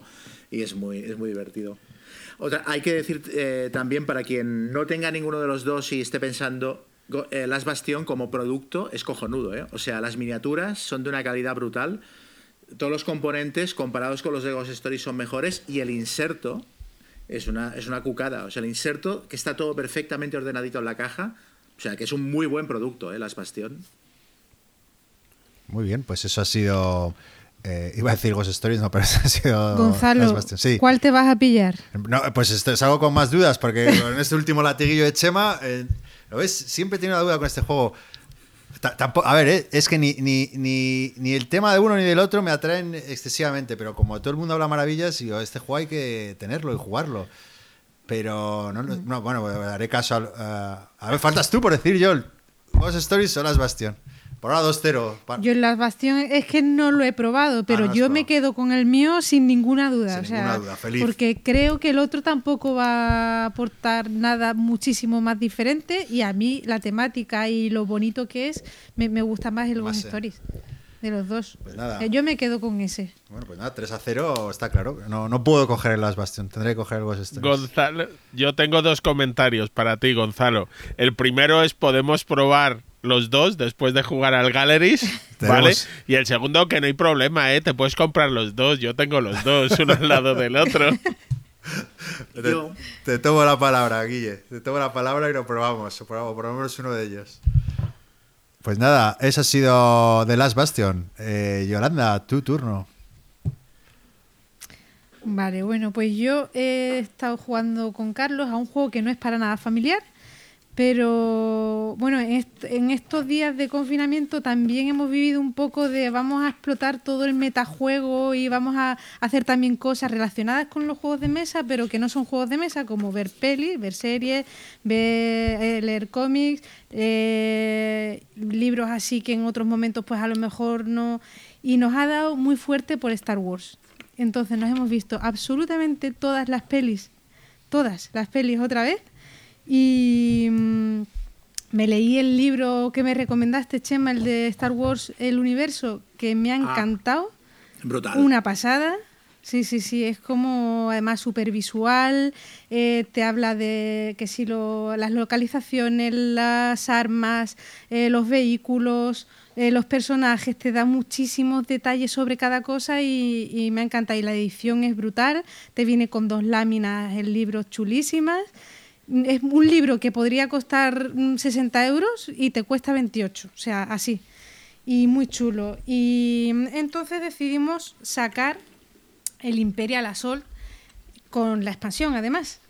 Y nada, la primera vez que lo saqué mm, me hice un lío bastante gordo con las reglas y me pasó una cosa muy fuerte que fue, eh, no sé, bueno, lo primero, hay una reseña, yo no voy a hablar de reglas, hay una reseña por ahí circulando de un tal Chema Pamundi que lo, que lo compara con la Guerra del Anillo, que está súper bien. Y nada, el juego, mm, eso me lié bastante con las reglas porque, bueno, hay una regla de que te dice que los TIE Fighters no pueden ir solos, sino que al moverse tienen que hacerlo eh, en, una, en, una, en una nave. No, no me digas que no, Guille. No, pero ¿de cuál estás hablando? Porque has dicho Sí. el Imperial Assault y estás Es hablando del Ay, Rebellion. Pensando. perdón. Perdón, perdón, perdón. Es el. Star Wars Ay, que no Rebellion. me sale. El Star Wars Rebellion. Además que Vale. lo tengo anotado aquí. Yo también me he quedado, digo, yo hice una, un video tocho del, del Imperial Assault. No, no, no, no. De hecho, el Imperial Assault no. No, no, no. Él era el Star, el Star Wars Rebellion con, la expansión. Todo ¿vale? aclarado. Y, nada, me lié bastante con las reglas y, mm, bueno, eh, las naves del juego, pues yo eh, no las consideraba como naves, sino como eh, unidades terrestres y entonces siempre tenían que moverse con otras naves de carga y, y nada, muy mal. Entonces esa partida la dejamos y, y jugamos al día siguiente una ya completa y nos ha alucinado el juego. Está súper bien. Eh, eh, o sea, el- la temática de las pelis, de cómo los rebeldes tienen que esconder su base secreta, los, eh, los imperiales tienen que buscarla y es el juego del ratón y el gato todo el tiempo en el, en mapa. Eh, luego la expansión, ¿qué es lo que aporta? Pues aporta unos combates que se supone que mm, los mejoran. O sea, tienes un- unos combates cinemáticos y los combates se hacen con un mazo de cartas que no robas al azar, sino que tienes todo el mazo disponible, eh, lo, lo miras y eliges con qué carta quieres empezar el combate. Luego se tiran los dados exactamente igual y tal, pero aportan como más, mm, más tema peliculero al juego, ¿no? Y luego, pues, personajes nuevos, unidades de combate nuevas. Y, y está bien, lo que pasa que a mí me ha dejado un poco plof porque el setup del juego lo, lo hace muchísimo, o sea, no muchísimo, pero un ratito más largo. Y es más rollo porque las cartas de objetivo tienes que hacer, o sea, tienes que prepararlas, tienes que preparar el mazo de una manera, al, al preparar los mazos de misiones también tienes que elegir y con qué mazo jugar y prepararlo antes de la partida, el despliegue de unidades también se hace de manera diferente y al final creo que la expansión eh, no aporta tantísimo mm, para que merezca la pena jugarla, es mi opinión. ¿eh? Hay muchísima gente que, que dice que no juega al, al, Imperia- al, al. Star Wars Rebellion eh, sin esta em- expansión y a mí me decepcionó un poquillo y me entraron incluso ganas de, de no volverla a poner en el juego. No sé si vosotras la, la habéis jugado. Yo, lo- la tengo por estrenar. Yo la, la compré en, eh, hace unos meses también, por lo mismo que tú comentabas, que me habían dicho, sobre todo porque mejoraba el sistema de o sea, la- las, las batallas.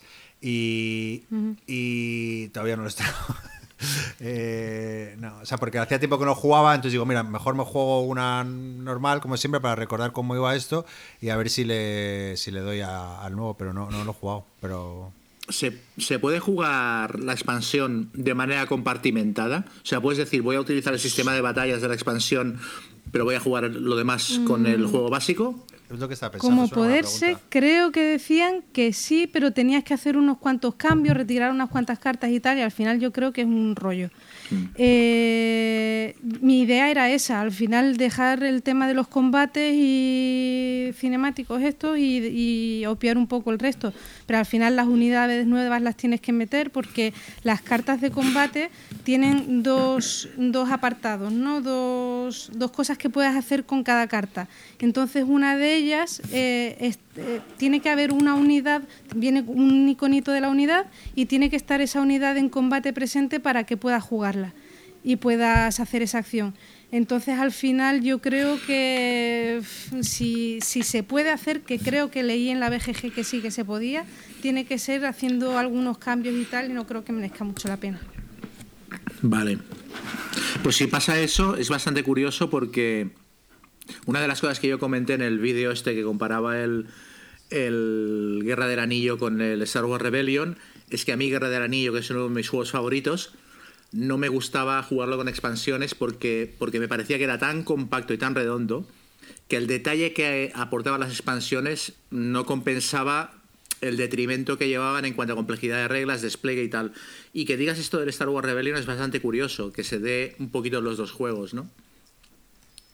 A mí me pasa, pero es verdad que mucha gente el otro día por Twitter me comentaba que a ellos les gustaba más y otros sin embargo no, decían lo mismo que os estoy comentando, que no merece la pena tanto cambio en el setup y tal para un juego, o sea, para, para luego lo que aporta. Y, y otra cosa que me ha pasado, hemos jugado cuatro partidas en estos días. Eh, las he perdido todas, eh, llevando a los rebeldes. Me he metido para ver las estadísticas.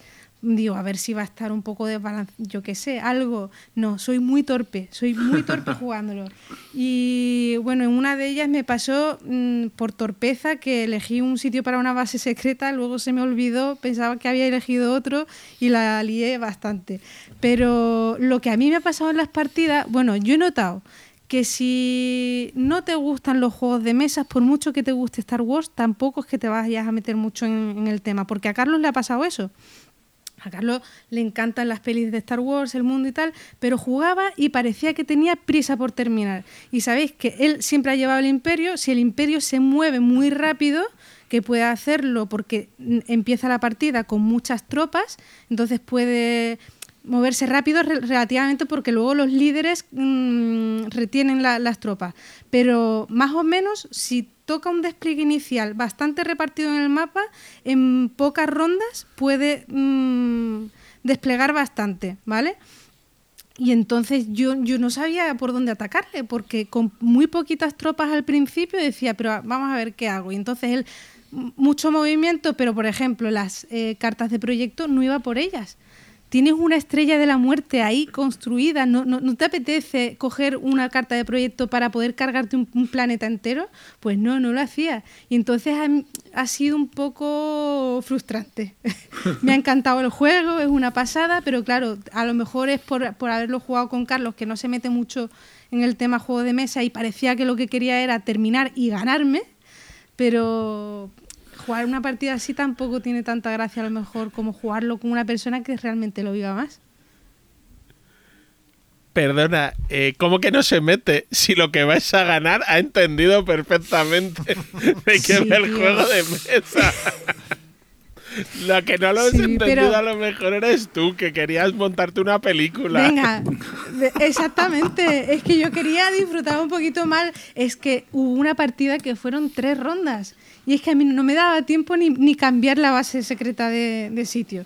O la cambiaba, pero decía, vale, ahora tengo que sacar cuatro, cuatro cartas de posible sitio donde pueda poner mi, mi base secreta. Y ahora, Carlos está desplegado por todo el mapa. Es que, ¿qué posibilidades tengo de que en esas cuatro cartas me salga un planeta, un sistema, donde no haya unidades suyas o no sea leal a al imperio? Es que tengo muy pocas posibilidades. O sea, que me ha parecido hiper complicado ganarle con, de la manera que lo ha jugado él, que era a saco. Que sí, que hay que ir así, pero... He de decir que yo vi un par de fotos tuyas en Twitter jugando al juego y hacéis una cosa que me parece fatal. Y es que el Imperial tenga una aplicación para ver los planetas que ha rastreado y los que no. Ah, bueno, bueno, Ah, sí, sí, muy pues loser. tengo una cosa terrible. que decir, ¿eh? Estoy con Chema. Tengo una Chema. cosa que decir O sea, sobre esto eso. has de jugar de memoria. Es que, coño, es que es un. Es, es un forma parte del mindset del juego. Tú tienes que estar ahí con tu macito e intentar recordar dónde has mirado y dónde no. Totalmente. en pues un eso papel. díselo a Carlos, que lo que quiere es terminar la partida cuanto antes, por mucho que le guste Star Wars. Entonces yo se lo di primero como una ayuda, ¿vale? Como diciendo, o sea, es tu primera partida, yo me he leído las reglas, he visto vídeos y tal, y voy a saber un poquito más que tú de lo que va esto. Mentira.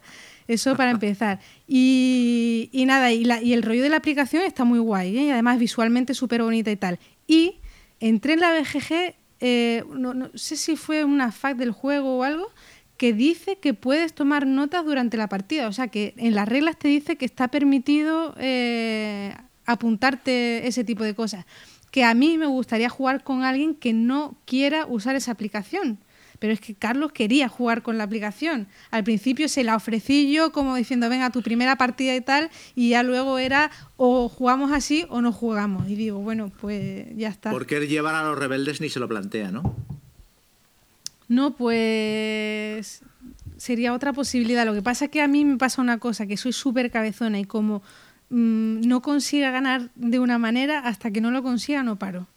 Y esa era mi intención. Lo que pasa que Carlos ya ha dicho que cuatro partidas son muchas en 15 días. Bueno, no está mal, ¿no? Entonces, sí, sí, no sé si lo volveremos a jugar, pero vamos, en cuanto volvamos a poder salir a la calle, estoy en el club, tengo varios que, mm, que lo quieren jugar y, y- y- y estoy deseando volverlo Bueno, a sacar. Tú que no eres muy tú no eres muy amiga de la gente porque los, los colaborativos los consideras solitarios, ya sabes que se puede jugar por parejas, ¿no? Que es la manera divertida de jugarlo y tal. Pero claro, eso te obligaría a compartir la victoria con otro ser humano. No me gusta, no me gusta. Yo cuando me siento con alguien es para ganarle. que Está siempre bien. pierdo, pero, pero, pero es la esperanza que nunca se pierde. Muy bien, Star Wars Rebellion. Pues nada, Guille, tu turno.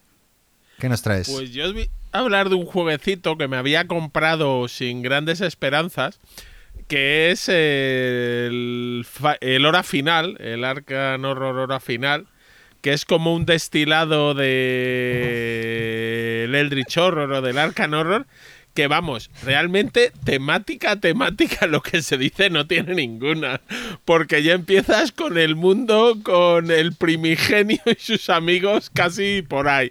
Entonces, eh, de hecho, tú empiezas la partida y aquello está eh, la ciudad llena de bichos. Que dices, pues si estos son lo- los mitos de Chulu, vamos, ya he muerto hace un rato. Pero como juego, la verdad es que está entretenido. No tenía ninguna esperanza sobre él, pero lo, probé en solitario. Y eh, el juego es muy sencillito, vas moviendo, se mueven todos los personajes y tiene un sistema de ordenar las cartas donde se van a jugar cuatro cartas de acción por turno entre todos los jugadores eh, y una se va a jugar la parte de arriba y de otras la parte de abajo. Cuando lo juegas con varios jugadores, tú le- a cada carta le asignas otra carta donde pone un número y se van a jugar por orden, entonces las de número más bajo van a jugar la parte de arriba y las de número más alto van a jugar la parte de abajo. Cuando juegas en solitario, que llevas dos personajes, lo que ocurre es que tienes las cuatro cartas, las tienes que ordenar, pero robas una a la vez y dices, bueno, esta la voy a jugar la tercera carta y por tanto se va a jugar el efecto de la carta de, de la parte de abajo. Los efectos de la parte de arriba son los que te permiten normalmente mover y pegar a los monstruos, que además los matas con una tranquilidad que dices, joder, ya me gustaría a mí hacer esto en mis partidas de rol. Y los de la parte de abajo te permiten eh, a veces investigar, pero a veces, eh, pero a la vez que investigas, hacen que se activen los monstruos y te van destruyendo el pueblo o van avanzando. Hay un lugar del ritual donde se va llenando de monstruos y si en un momento dado no puedes poner más monstruos, pierdes. Eh, también si algún jugador se muere, pierdes. Eh, y tú ganas si logras eh, jugar, adivinar eh, qué cartas de frenar el ritual tienes que usar. Las cartas tienen unos simbolitos, tú vas jugando una cada turno y luego eh, ca- al principio de la partida se apartan dos fichas. Con esos símbolos, no sabes cuáles, y el resto están sobre el tablero, tú las puedes ir investigando para ver cuáles son las cartas que necesitas. Y en un momento al final de un turno, antes del turno o hasta el turno 8, tienes que intentar limpiar el eh, acabar con el ritual y si no pierdes. El juego, como os digo, no me esperaba nada de él y me ha parecido bastante entretenido. Eh, además, te viene que ya últimamente esto es en los monstruos de los juegos de Churu parece que es como común que te viene con tres posibles primigenios con los que enfrentarte, te viene con varios personajes, eh, entonces hay una cierta variedad de partidas. Yo me parece que me he jugado siete partidas eh, en unos días, así que ya os digo, sin esperarme nada de él y siendo muy poco temático, para que vamos a negarlo. Eh, las mecánicas me han parecido entretenidas y bueno, y siempre está gracioso, aunque sea poco temático, lo de ver cómo te va persiguiendo un ghoul por la ciudad o pegar a un profundo. E intentar, como siempre, derrotar y volver a dormir al pobre Gran Chulo y mandarle ahí a Riley al fondo del océano. Os propongo un reto. Adivinad cuántos, Ya me lo imagino. cuántos juegos de Chulu tiene Guille. Y el que, el que acierte eh, se le invita a una cena cuando nos veamos. Venga, va, Chema, di un, Ningún, ningún episodio del podcast sin, sin un sí, juego sí, de sí, un Chulu. juego de Chulu, sí, sí. Venga, ¿quién sabe? qui- ¿Quién? A ver, venga. Eh, Chema, ¿tú cuántos dices que tiene? Yo voy a decir 47. Y yo, yo voy a decir parecido, claro. ¿Yol? Yo voy a decir eh, 63. Supo. Eh, Creo que no hay tantos juegos. ¿eh? yo digo 42. Guille, no sé si lo sabrás de memoria, pero si no, lo tendrás que investigar. Y- Pero las investiga- expansiones cuentan, ¿no? ¿O qué? Ah, las expansiones cuentan. Pero y del juego de rol, los manuales, las distintas ediciones, esas no, ¿no? Porque a No, lo eso- tengo cinco o seis básicos de la llamada de Chulu en mi casa. Bueno, tú compila todo lo que tengas y nos haces una descripción exacta de todo lo que tienes hecho. Entonces, haznos un informe. Exacto. Vale, vale. A ver si en el fin de semana que tendré tiempo os preparo algo y lo comentamos en el siguiente programa. Así, así. Entonces, yo tenía alguna preguntita sobre el juego. Sí, A ver, eh, colaborativo y tal, ¿no? sí, ¿Hasta, Totalmente, hasta, sí. ¿Hasta cuántos jugadores? hasta cuatro. Ya está el otro amante de Chulu, vamos, Claro, ya. engorilado. vamos. ¿Y duración? Mm, yo creo que menos de una hora. Vale. Es que realmente sí que parecía. Yo también. O sea, es que parece cutre desde la, desde la misma portada. O sea, yo cuando vi eh, la maqueta con las letras aquellas, aquello en rojo, parecía que habían cogido una ilustración de las que tenían en catálogo, le habían pegado un título encima y que lo habían diseñado en, en tres cuartos de hora. Digo, seguramente han, han tardado menos en diseñarlo de lo que dura una partida. O sea, que que me digas esto, pues me, me lo pone en el radar otra vez. A ver, yo creo que ha sido al revés. Estoy mirando ahora el diseñador, eh, vaya, no me va a internet, pero era como, Car- parecía un nombre como italiano, Carlo- que luego no lo, lo es. Carlo sí, perdona. no. Y me suena que este señor, eh, mira, es, eh, debió llegar y decirles, eh, mira, tengo este juego, eh, les moló el sistema y dijeron y dijeron, espera, que tenemos un tema para él. Que lo encasquetaron ahí. Porque no tiene ninguna, ninguna mecánica que recuerde, yo qué sé, ni al símbolo arcano, ni a. No, a mí las mecánicas, ya te digo, no me recuerdan para nada. No tiene dados. Eh, tienes un poco más de control. eh, ya te digo, hombre, tiene algunas de las cosas. De vez en cuando saca el sarborceo. Por ejemplo, cada personaje tiene un mazo de 10 cartas de acción, ¿vale? Que son 5 acciones dos veces. Y de las cinco acciones hay una que es una mierda carta, que querrías quemar, que, que además es como que te dan ataques de locura y te pones... eh, entonces, mm, sí tiene alguna cosa que dices, bueno, le han pegado bien, pero a mí me parece que eso, que este llegó con un juego a Fantasy Flight y dijeron, "Mm, tenemos aquí un tema y unas ilustraciones, porque obviamente los personajes no los hemos visto nunca, ¿eh? Pero está el de la guitarra, la de Ya. las dos pistolas, que O sea, ¿era esto o Terry? ¿No? ¿no? Exacto, y como Terry no, no les vende tan bien,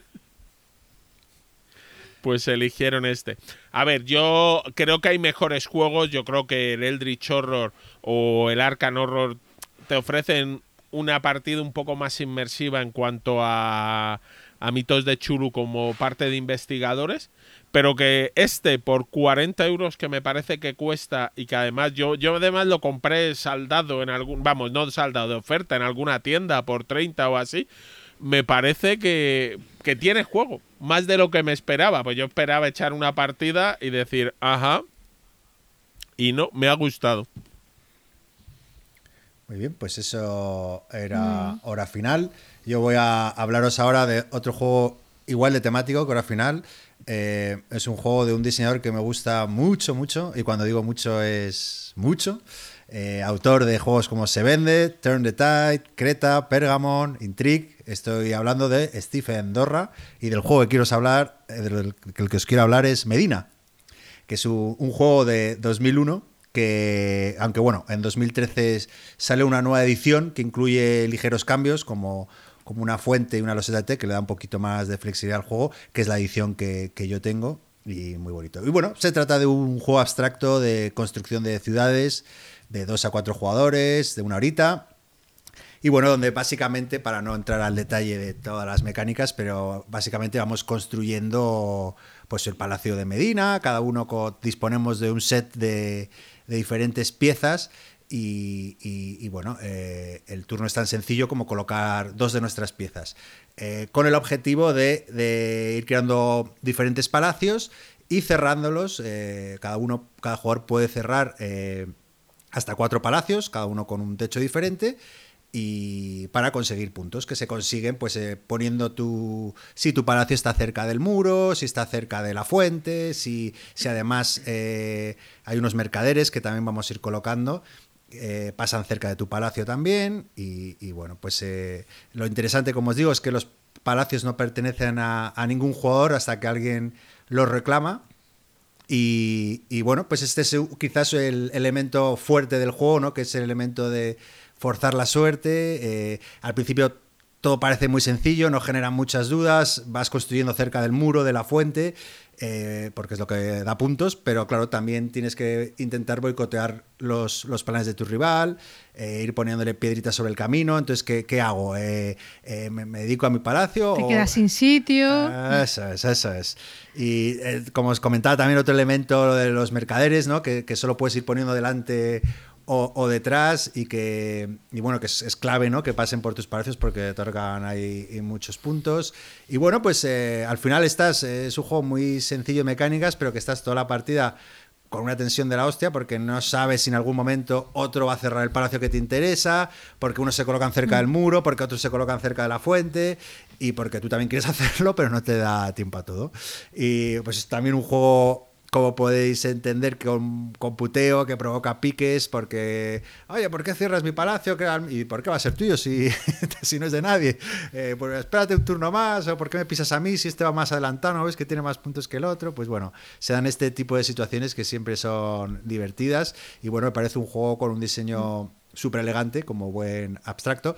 También deciros que, que para ser un abstracto ti- tiene cierto tema, o sea, no es un abstracto 100% como podría ser un Avalon, sino que se acerca un poco a lo que sería un Warchest en cuanto a abstracción, ¿no? Que no es un juego opaco 100%, sino que, eh, que oye, vas montando ahí tu, tu palacio. Si los mercaderes van por sus calles, Claro. los palacios tienen su. Si luego tienes el, murie- el, el murete El que murete, rodea la. Medina, o sea. Bueno, que al final vas construyendo un tiene su sentido todo. todo Eso es. Exactamente, tienen su sentido las reglas. Sí. Como un ajedrez también, ¿eh? O sea que, Sí, sí, que al final. O como el Warchest también, como las figuras del Warchest que también son Sí, Si, si lo quieres ver. Y bueno, eh, ¿qué más cosas puedo decir? Pues es un juego como más se disfruta es a 4, aunque bueno, no a 2 y a 3 no, no escala mal del todo porque cada jugador juega con, con unos techos neutrales, entonces le añade mucho más puteo porque, porque bueno, metes el tejado, cierras un palacio con el tejado neutral, con lo cual los puntos no se los lleva nadie, pero, pero bueno, pero como luce el juego es Pero- a, a, a 4. Estoy- A dos eh, se puede jugar. Sí, a dos se puede jugar con. con- Pero la edición nueva o. la edición o nueva es clara. dos. La edición nueva tiene tres cambios que son. lo- bueno, no sé la primera edición, no la he jugado, pero sí que incluye la fuente, con lo cual no solo te interesa estar pegado al muro, sino que te interesa. o sea, hay una fichita que es una fuente que se coloca al principio de la partida, en medio del tablero, y que otorga cuatro puntos a- a- al que esté adyacente, ¿no? De manera ortogonal. Entonces, eh, claro, le añade pues más, más chichilla, más puntos interesantes y que no todo el mundo se pegue al muro y te pegue solo en los muros. Entonces, eso unido a lo del mercader, a lo de los muros y luego también unas dosetas de té que te permiten eh, al primero que construya, creo que es el Palacio Morado, pues te permite, o bueno, no sé dónde, te permite no tener que colocar dos fichas en tu turno, sino solo una y irte a tomarte. Y, eh, que algunas veces te interesa no tener que colocar para esperarte al final y ser el último jugador y poder colocar al final. Claro, entonces, eh, bueno, pues eso es un poco eh, Medina, que bueno, a mí me gustan mucho los abstractos, este Medina me, me encanta, yo creo que, que si tuviera que hacer una lista con mi top 10 de juegos abstractos, yo creo que, no sé, nunca lo he hecho, pero, pero, pero siempre lo tengo en mente, vamos, sí que creo que entraría en ese listado y es un autor Dorra que, que me gusta muchísimo, que tiene varios juegos muy buenos y de, de- de- de esos, eh, tres o cuatro en, en mi top, ¿no? Como sobre todo Turn the Tide, y que es un juego de cartas maravilloso, Intrigue, que es uno de los juegos más cerdos que, que sean en la historia de los juegos de mesa. Es asquerosamente dañino, pero por ende divertido. Joel, tú lo has jugado a Medina, ¿no? Sí, sí, sí, y me encanta. Igual, este- yo creo que está en el top de los juegos abstractos. Lo que no sabía que se podía jugar a dos y acabo de mirar y la edición que tengo yo, la antigua, solo es de 3 a 4 Ah, jugadores amigo. y la nueva sí que se puede a dos. Que permite, ¿no? Eh, lo que sí creo que con algunos pequeños cambios podías adaptar la- las ediciones. Entonces sí, es una, miraré, es una chorrada. sí. Simplemente. A Carlos le gustan mucho los abstractos. Sí, lo de la fuente, La, ¿no? la- fuente, que sí que lo veo importante, lo de las esto no hace falta, pero la fuente que es con que pongas un token en, en medio del tablero y Sí, te digo sí, cómo sí. puntúa, te hago una foto y digo cómo puntúa. Y luego lo de eh, si quieres jugar a dos, que utiliza dos, dos tejados, tienes tus cuatro tejados y dos neutrales. Cada jugador, entonces tienes seis tejados para poner, con lo cual puedes putear a- Vale, vale. al otro jugador. Entiendo que tú lo has jugado estos días con Susana. Claro, lo he sacado porque ella, ella siempre me dice, ¿lo ves? Que lo fácil que es que me saques un juego sencillo de reglas y que sea bonito. Entonces, claro, estoy sacando los que, los que son muy sencillos de reglas y bonitos. Entonces, así la, la cautivo. Ya, ya he entendido que es por los ojos. Deberíamos intercambiar parejas, Gonzalo, por lo menos en, en cuarentena. Eso, eso es lo que ella proponía. Ella, ella es lo que proponía, que, eh, eh, que si podía otra familia que la cogiera. Yo, yo me esperaré que saquen el, el Medina Horror. Está el Kickstarter cociéndose. Iba- Con zombies por las calles en vez de mercaderes, Claro. ¿no? Claro. Guille, ¿tú este lo has probado o no? No, el Medina no. Oh. Reconozco que este Fandorra tiene grandes juegos. A mí el suyo que más me gusta yo creo que es el For Sale o a la venta, Se vende, pero el. Medina no lo he Chulísimo. probado. Mm. Pues nada, ya te lo enseñaré, que seguro que te gusta. Muy bien, pues nada, oye chicos, última, da tiempo, yo creo, llevamos casi dos horas, pero bueno, si nos damos, si lo aceleramos un poco para que no se haga tan largo, una, una rondita rápida con último juego y pasamos ahí a, Muy bien. a comentar esto. Venga, Chema, dale, duro. Bueno, pues a ver, yo estaba buscando eh, como juego para añadirme a mi colección madrileña un, solitario, un juego que funcionara bien en solitario. No me interesaba tanto que fuera un solitario específico como que se jugara bien a uno y que tuviera una duración muy acotada, porque claro, yo estoy en una casa que no es la mía, al fin y al cabo, y en la que hay dos niños que tienen que comer y cenar a sus horas y hay una única mesa grande, entonces claro, no podía comprarme... Me estuve mirando Wargames, pero me interesaba el Peloponnesian War y cosas así que duran 2.000 horas. Y al final dije, coño, el Pandemic eh, de la caída de Roma decían que estaba que funcionaba especialmente bien a uno. Y me lo miré, me miré una reseña de Sí García, porque cuando hay que buscar una reseña de Pandemic eh, tienes que recurrir a, a Sí García porque es como el, señor de los Pandemics, su juego favorito de, de toda la vida. Y bueno, me gustó lo que decía y me lo compré. Me pareció un poquito caro porque es un juego que cuesta unos 50 euros siendo una caja no muy grande, pero mm, en las circunstancias en las que estaba era en plan, tráeme juegos. Y oye, muy bien, muy bien. Es un Pandemic, es reconocible como, como Pandemic, o sea, las mecánicas están ahí, pero eh, es verdad que funciona muy bien en solitario. Tiene, tiene dos o tres mecánicas muy tontas para implementar el juego en solitario. Básicamente tienes una especie de mano común, juegas con tres personajes y tienes una mano y luego tienes como una tesorería de cartas y puedes ir intercambiando cartas entre la mano y la tesorería y con eso eh, equilibran el rollo de que, de que no tengas que jugar con, con tres manos de cartas distintas con los, con los tres personajes, ¿no? Y es un poquito más complejo, con decisiones tácticas más pesadas que el, que el Pandemic y más variadas, lo cual para, a mí, claro, que, que el Pandemic lo tengo aburridísimo, le da, le da una gracia especial. Y luego temáticamente es que está, está muy bien implementado. O sea, realmente ves ahí, en vez de ser, claro, el tema Pandemic es para poder vender juegos, lo podrían haber quitado de la caja, porque ahí lo que son es hordas bárbaras que invaden el Imperio Romano. Este, este juego no sé cómo se venderá en Centro Europa y en Europa del Este, en los lugares de donde eran originarias las hordas bárbaras, porque decir que eran como una pandemia, aquella gente, no sé qué tal les sentará, pero está muy bien, funciona muy bien. Las cartas de, de- expansión de, de la pandemia, dijéramos, aquí lo que haces es poner bárbaros y los pones siguiendo una ruta de invasión. Los tienes que ir poniendo, no, no, no aparecen como setas en ciudades diferentes, sino que vas siguiendo una cadena de ciudades hasta que encuentras una donde se pueda colocar el bárbaro y ahí lo colocas.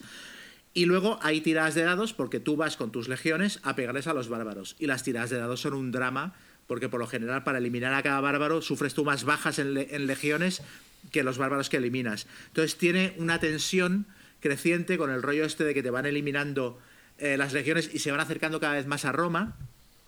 Y no sé, en general me, me pareció que era una vuelta de tuerca muy chula sobre un juego que yo tenía muy abandonado, que era el Pandemic, y posiblemente se convierta en mi Pandemic de cabecera. O sea, yo, el Pandemic, después de haberlo jugado muchos años y haberlo jugado incluso con. Yo me llegué a comprar expansiones que había hecho eh, Fanmade.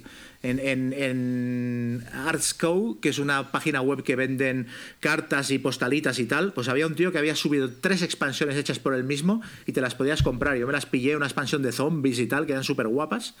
O sea, yo le di mucha caña al Pandemic en su día y luego el Pandemic Legacy lo jugué dos veces. O sea, que tenía aburrido el Pandemic al nivel de nunca más volver a jugar un Pandemic. Y este me ha parecido excelente, la verdad. ¿Lo has jugado con los críos también? No, no, este lo he jugado exclusivamente en solitario. Ah. Y oye, 40, 45 minutos por partida, la, la dificultad súper bien medida. La segunda partida ya había ganado en el nivel fácil, pero luego, joder, le metes una carta más de, de alzamiento, de, de- de revuelta, y hostia, la dificultad cambia muchísimo. O sea, muy bien, en general, muy chulo. Ya digo, para jugar en- exclusivamente en solitario. ¿eh? No sé si lo llegaré a jugar con alguien, con otro ser humano, o haré un YOL directamente.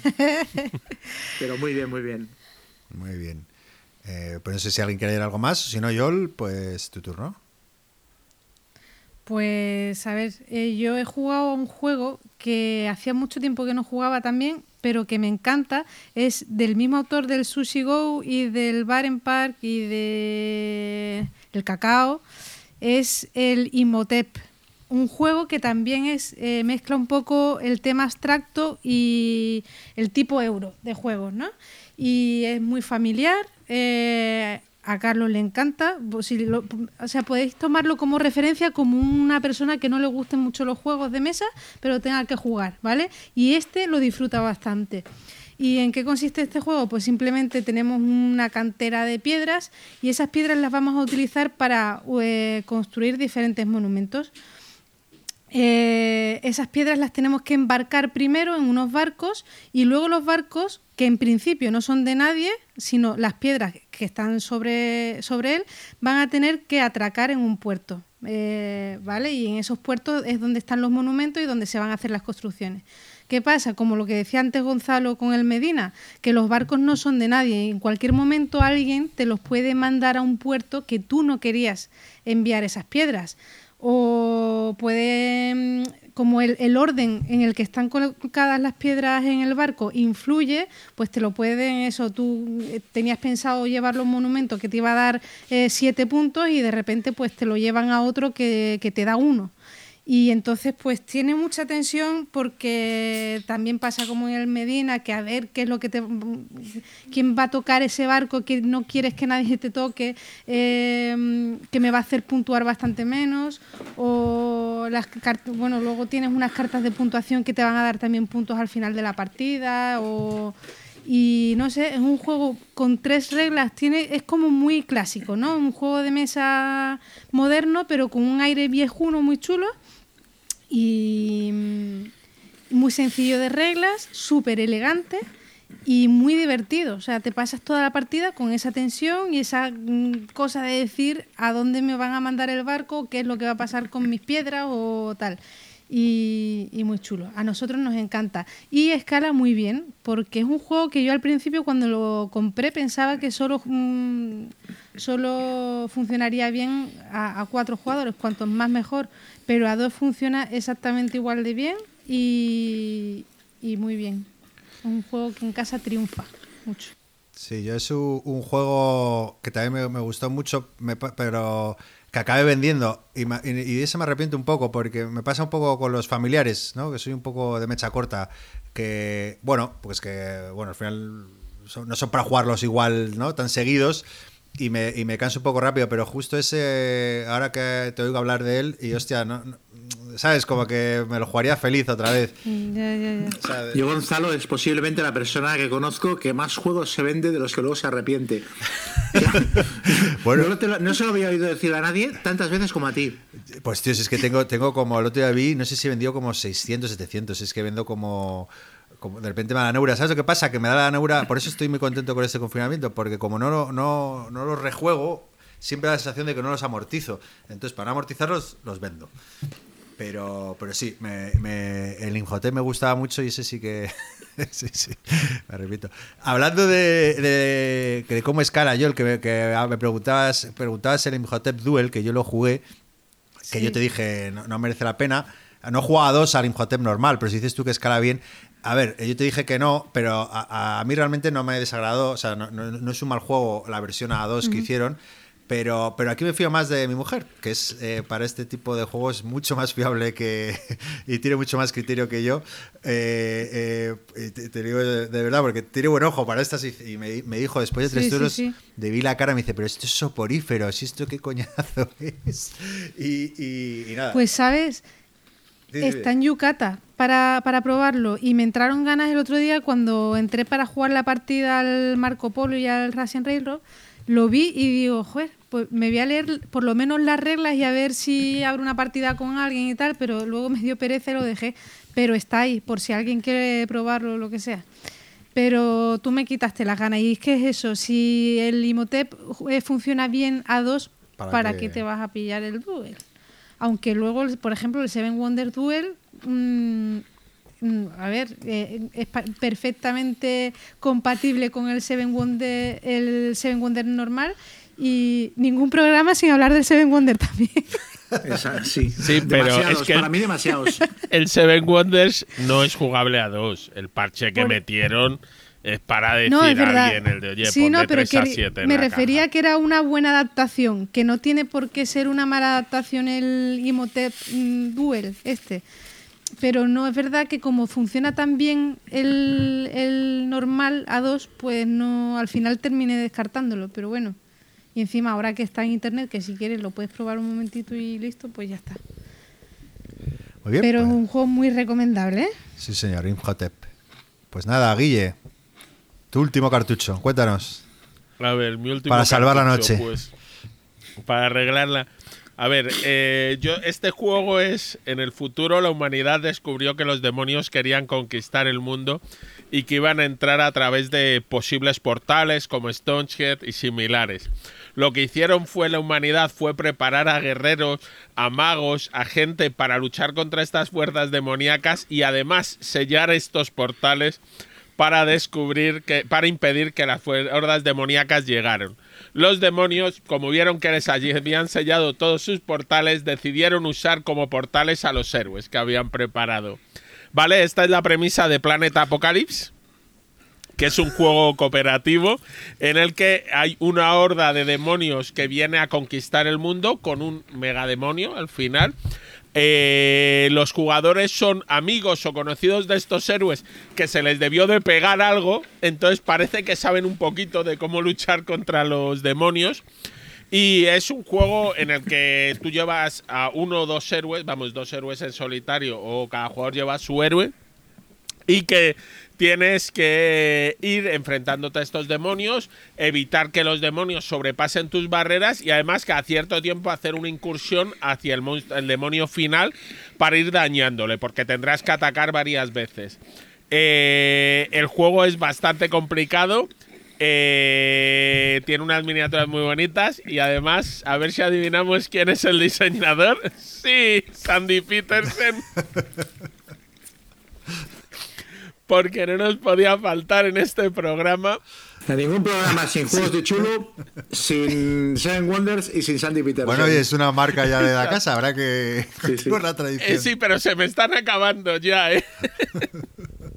pero, eh, a ver, el juego es un despliegue estándar de Sandy Peterson. Tienes miniaturas de plástico, eh, tiras allí dados, además usa, este usa dados normales, pero dados poliédricos. Entonces tú según ataques mejor tiras eh, o más dados o dados de mayor valor y lo que tienes es que sacar un límite. Pues a este demonio le haces daño si sacas más de 5 en un dado. Entonces obviamente con un dado de 12 es más sencillo hacerlo que con un dado de 6. Y con un dado de 4 es complicado. Eh, como os digo, haces primero, como siempre, tu fase de héroes, los héroes hacen sus cosas y luego los demonios van avanzando. Eh, eh, el mapa base que viene con el juego es muy sencillito, es lineal, luego tiene variantes. Y como juego de Sandy Peterson, pues no sé, tengo ahí para jugar 200 partidas. Y además uno de los demonios finales que puedes jugar, en vez de jugar eh, contra el clásico, es jugar contra el Gran Chulu que también lo ha metido. De hecho, te manda, te dan un chulu aún más grande que el del Chulu Wars. Guille, ¿qué coño te, qué, qué cuentos te, te- te leían, tío pequeño? De- de- de- Cuéntanos la ¿Qué verdad. infancia has tenido, Guille? Exacto. Yo una infancia muy feliz por Demonios, chulu. a- a- hay que descubrir aquí eh, esta obsesión. hay que ¿De dónde viene todo, no? De, un par de traumas. No, pero vamos, es un juego, ya os digo, entretenido. Además, ahora saldrá a la venta. A mí me llegó el Kickstarter. La semana que anunciaba, yo creo que la última semana que pudimos movernos, llegó a mi oficina y lo saqué en el último momento casi. Eh, y bueno, es un juego, eso sí, es un juego más complicado. Yo creo que la, solo jugué una partida y otro día me lo pasé ordenando. Y me llevó dos horas y media o algo así la partida. Pues tiene reglitas, tiene hasta que te ajustas cómo va cada turno. Y eh, eso sí, mm, tiran muchos dados, te salen tiradas magistrales donde te sientes el rey del mundo y en el turno siguiente ya se ocupa la tirada de devolverte todo el karma y que te veas hundido. Y bueno, un juego Oye, me la- pareció entretenido. La- las minis son, son chulas, ¿no? O sea, estoy viendo, yo no soy muy entendido en minis, pero molan bastante lo que he visto aquí en la BGG, ¿o no? Bueno, a mí me parecen todas feísimas, ¿Ah, sí? pero porque representan bichos feos, ¿no? Es de lo que se trata. ¿Ves? Eh, he avisado que no soy un experto en miniaturas. No, pero eso es por mi gusto, ¿eh? No, las minis no están mal. A ver, son demonios y son eso, como pesadillas que tiene la gente, entonces... Joder, me- no sé, me molan, son chulas, son ahí raras y locas, muy locas. Muy bien. Y la ventaja es que luego puedes usar los monstruos, además, si quieres, como monstruos neutrales en el Chulu Wars. Cuña ahí. Sí, estas sinergias que crea él. Sí, sí, sí. Todo acaba en Chuluguar. Acojonante lo de este hombre. Muy bien, ¿queréis eh, comentar algo o no? ¿Esto saldrá en tiendas? ¿Eh? ¿Esto saldrá en tiendas? Eh, sí, sí va a salir en tiendas. Lo que ocurre es que es un poquito caro. Vale. ¿De cuánto 100 estamos euros. Hablando? el sorpresón. Exacto. Shocking news. Shocking news. Entonces, nada, cuando pase este periodo de cuarentena y en otra visita que hagas a Madrid, te llevamos otro día a Mecatol y te lo enseño, ¿vale? Y Ah, ya guay, perfecto. decides. Yo también te enseño algún abstracto, Chema, para compensar. Para- exacto. La de, la de cal y la de arena. Exacto. Ahora que veas que no todo es, es, eh, un jardín de rosas. Bueno, nada, eh, si queréis acabo con otro jueguito eh, en solitario, que si antes os hablaba del Luxa Eterna, que, me- que me había gustado mucho, pues este me ha gustado aún más, que es Maquis. Es un juego solitario Ah. de colocación de trabajadores. Eh, bueno, con objetivos que varían en cada partida, también son partiditas cortitas de 20-30 minutos. Y bueno, el juego está ambientado en la ocupación nazi de Francia. Y bueno, cada turno tienes eh, unos agentes que tienes que ir colocando en los diferentes eh, espacios del tablero. Y bueno, eh, como os he dicho, eh, cada partida tienes dos misiones diferentes. Y bueno, tendrás que ir haciendo cositas como recoger dinero o para luego ir a otro lugar para intercambiarlo por pistolas o, cre- o crear otra casa segura para que tus espías puedan volver sanos y salvos. eh, porque, bueno, tienes 15 turnos y al final de cada turno, pues eh, tienes que poder trazar un camino que te permita volver a tu casa segura sin que te pille algunas de las patrullas. Que estas patrullas salen de manera alterna, es decir, tú mueves un trabajador, sacas una carta y ves dónde va la patrulla. Y, y bueno, eh, cumple otra vez el patrón de un arte maravilloso. Las cartas son preciosas. Eh, Chema, puedes mirar ahí a ver, que se ajusta a los, No, no, es- a los cánones de calidad que, que- minimalistas. Este lo tenía, lo tenía en el punto de mira. ¿Ves? Así sí, Así Gonzalo. sí, ¿no? Así sí. Así sí. Y luego- Pero este por temática y tal me llamaba mucho la Sí, atención. muy y chulo. me- estéticamente me pareció muy bonito. Una preciosidad. Y luego tiene, lo que más me gusta, ¿no? Que tiene misiones muy diferentes. No sé si son 10, 12, pero bueno, tienes misiones tan bizarras como, yo qué sé, eh, envenenar unos pastores alemanes. Que bueno, a ver, esto es eh, lo que te propone la carta, luego es, es- es más mecánico que temático. O sea, al final es. Es muy mecánico. Sí, es muy mecánico. Eso. eso... Y eso es lo que a mí me dejó un pelín fría del juego. Pero. eh, yo me esperaba una pequeña joyita de estas que dices tú, "Uf, un juego, no sé, y me dejó un pelín fría al final. Es muy mecánico, estoy de acuerdo, pero en tu imaginación está el tema y, y- Está el po- el poder, exacto y ver ver las cartitas y leer que tienes que, que- que envenenar a- al perro a- al pastor alemán o pintar un graffiti en un muro para generar propaganda o llevar la inteligencia tal. Pero bueno sí. Pero bueno para lo que dura la partida que son 20 25 minutos Sí. que se juega una patada pues eh, pues eh, eh, es imposible jugar solo una partida yo lo he intentado pero bueno aparte de que hasta la séptima no gané eh, pues me picaba Eso te iba a decir, si te iba a preguntar, ¿has ganado alguna? He ganado una y porque se dio la casualidad ¿eh? de que cogí dos misiones que, que, bueno, que no eran tan complicadas. Pero vamos, eh, de hecho escribí a, a, a Bander, que, que sé que lo había jugado y que le gustaba y tal. Y oye, tío, ¿qué estoy haciendo mal? Porque no puede ser, tío, que sea tan cenutrio. eh, que es que me, era, es chungo. Pero bueno, ahí está la gracia también. que El- claro, eso te iba a decir que a- a- eso sí que me gustó. Eh, por ejemplo, que para mí un solitario y así sencillito y rápido tiene que ser complicado. Si al Mm. primer, a la primera partida te lo estás pasando, pues no, no tiene ninguna gracia. Y es bastante complicado. O sea, yo tardé también en ganar alguna partida y no sé si la gané realmente. A lo mejor la he perdido toda. ¿no? Pero vamos, que sí, que, que es complicado. como, como que no sabes si la ganaste. Claro, eso explica. No, ¿Pero quiero decir que no me acuerdo si llegué a ganar alguna vez o no. Eso es que no. Hubo unas cuantas partidas cuando seguramente no. No, yo, eh, una, en el último turno me pillaron, justo cuando ya volvía para casa, y luego una sí que por eso, porque se dio unas misiones rápidas, o sea, unas misiones que eran relativamente sencillas, algunas son muy chungas, eh, de tener que visitar todas las localizaciones o matar a todos los a todas las patrullas. Pero vamos, es un juego a mí ya te digo que me ha encantado por el tema, por lo que cuenta, es verdad que luego es más mecánico de lo que quizás me hubiera gustado, pero me, me- me ha encantado, la verdad que me, me- tiene enganchadito. Maquis, era ese. Y nada, si no tenéis nada más que comentar, si queréis pasamos a cerrar el programa comentando un poco los comentarios que nos han dejado nuestros queridos oyentes. Y quería empezar por uno que me ha gustado mucho porque nos ha definido a los cuatro. Eh, el comentario es de eh, S. Royu y dice: Enhorabuena, sois unos cracks. Chema, el enfant terrible de los juegos de mesa, pugnando con Ray de Punto de Victoria. Guille la enciclopedia, Elda, el Elda y Miel del Hobby. Crónica en rosa, parafra- parafraseando a Andrés Montes, pone. Yo es la cabeza, la cordura, el jugador normal. Yo el somos todos. y Gonzalo el pegamento que une a todos con sus fricadas de juegos a cagacetadas. Abrazote. Oye, que bajo rollo muy cariñoso y, y- Sí. y nada, nos Muchas ha- gracias. Eso, muchas gracias por, por comentar. Y, y nada, eh, ¿qué más cositas por aquí? Eh, Iván y Misud, que defiende el Coimbra.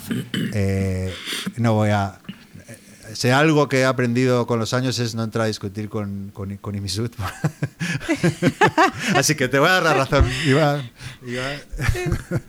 que bueno. Entraríamos en bucle continuo. Exacto, exacto. Pero bueno, al fin de Sí, cuentas, sí, quiero sí, resumir pero- porque pone un, hay un comentario larguito que, que, que, que está, que opina igual que Guille, vamos, y que le gusta mucho el Coimbra y, y, Mm. y bueno, no sé cuántas más cosas más. Luego, bueno, oye, cortarme si cuando queráis vosotros o comentar vosotros si tenéis abierto iBox, que es lo que tengo abierto, o- y si no, comentamos. Luego dice Juan Manuel Beltrán que qué miedo me da Chema Pamundi, lo entendemos, eh, de Juan Manuel. Eh, y continúa diciendo que sin duda es el comunicador que más juegos de mesa me ha vendido con diferencia. Tenéis eh, un equipazo, sois unos cracks y habéis creado un programa nivel Champions. Un saludete, muchas gracias Juan Manuel. La verdad que es un gusto decirle a tus amigos que, que comenten, ¿eh, Chema? Eh, es la hostia, ¿eh? Sí, ¿no? Van a- los tíos van ahí, Los tiene bien Fieles. aleccionados. les digo tira para allá. Fieles sí, sí. Nada, en serio, muchas gracias a todos por... Mi fiel, mi fiel ejército de. Sí, sí, sí. Luego Xavi Garriga, que no sé si os acordáis que no me acuerdo en qué contexto, pero no me salió una palabra eh, de explicando un tipo de juegos que no El se me sale- polígamo, ¿no? Eh, no, po- poliomi- polióminos. Las Ya, piezas ya, se llaman polióminos, no se dice Xavi. Pues muchas gracias porque, porque no me salía, ¿vale?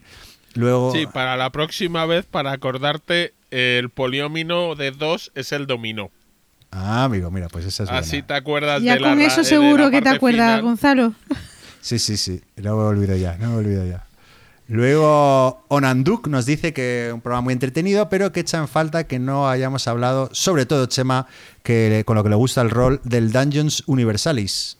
Una campaña muy exitosa. No sé si alguno le ha echado el ojo a esta campaña, que además es- dice que es de un autor español. Yo, yo creo que ya lo comenté en un programa anterior, que es un juego que no lo acabo de ver claro.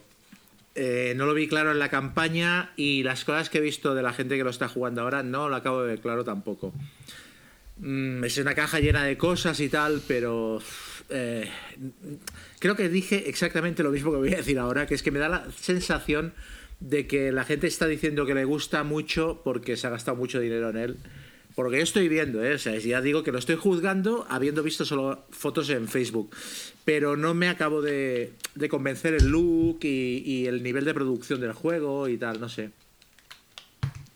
Yo no, alguno- no, no tenéis en el- no lo yo en el radar tampoco, la verdad. Guille, ¿no, ¿no le diste a este? No... mm, sí, pero como no traía miniaturas, luego era algo raro que si las podías comprar aparte, mm, no me acabo de llamar totalmente. Y dije, bueno, esperemos que salga y si realmente lo rompe, ya me ya lo conseguiré. Sí, yo estoy igual. Yo sí, si una vez ha salido el juego me entero de que es la hostia, pues en alguna tienda lo podré encontrar y, y me lo compraré. Pero claro, es que también, es que estos juegos, hay un límite a cuántos juegos de, de 150 euros y 200 horas de campaña te puedes comprar al cabo del año, ¿no? Sí. Luego, Sí, Guille, todos. No, no, no, no, no, no, es que ni yo ni yo me los compro todos, es que ahora mismo es imposible, te sale uno al mes de estos, y dices, es que no, es donde lo meto, eh, cuándo lo voy a jugar, no, no se puede. Luego dice Javier SRP, muy grandes, como siempre, podcast con criterio y madurez. Nada, Javier, eh, creo que te has equivocado de, eh, Sí. de- de podcast, que era Planeta de Juegos, pero definitivamente. Ha puesto el comentario, ¿no? Se le ha saltado a la página de Evox y ha puesto el comentario en otro.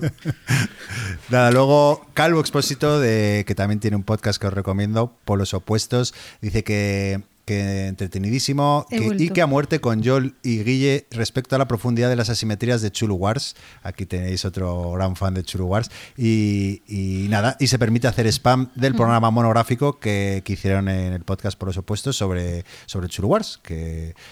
Que, que, bueno, os lo, os lo recomiendo, que es un un podcast de una pareja. Sí, además, Calvo es una persona que habla con criterio porque fácil se habrá jugado 80 partidas al Chulu Wars. Calvo es de pocos juegos, pero los, los explota bien.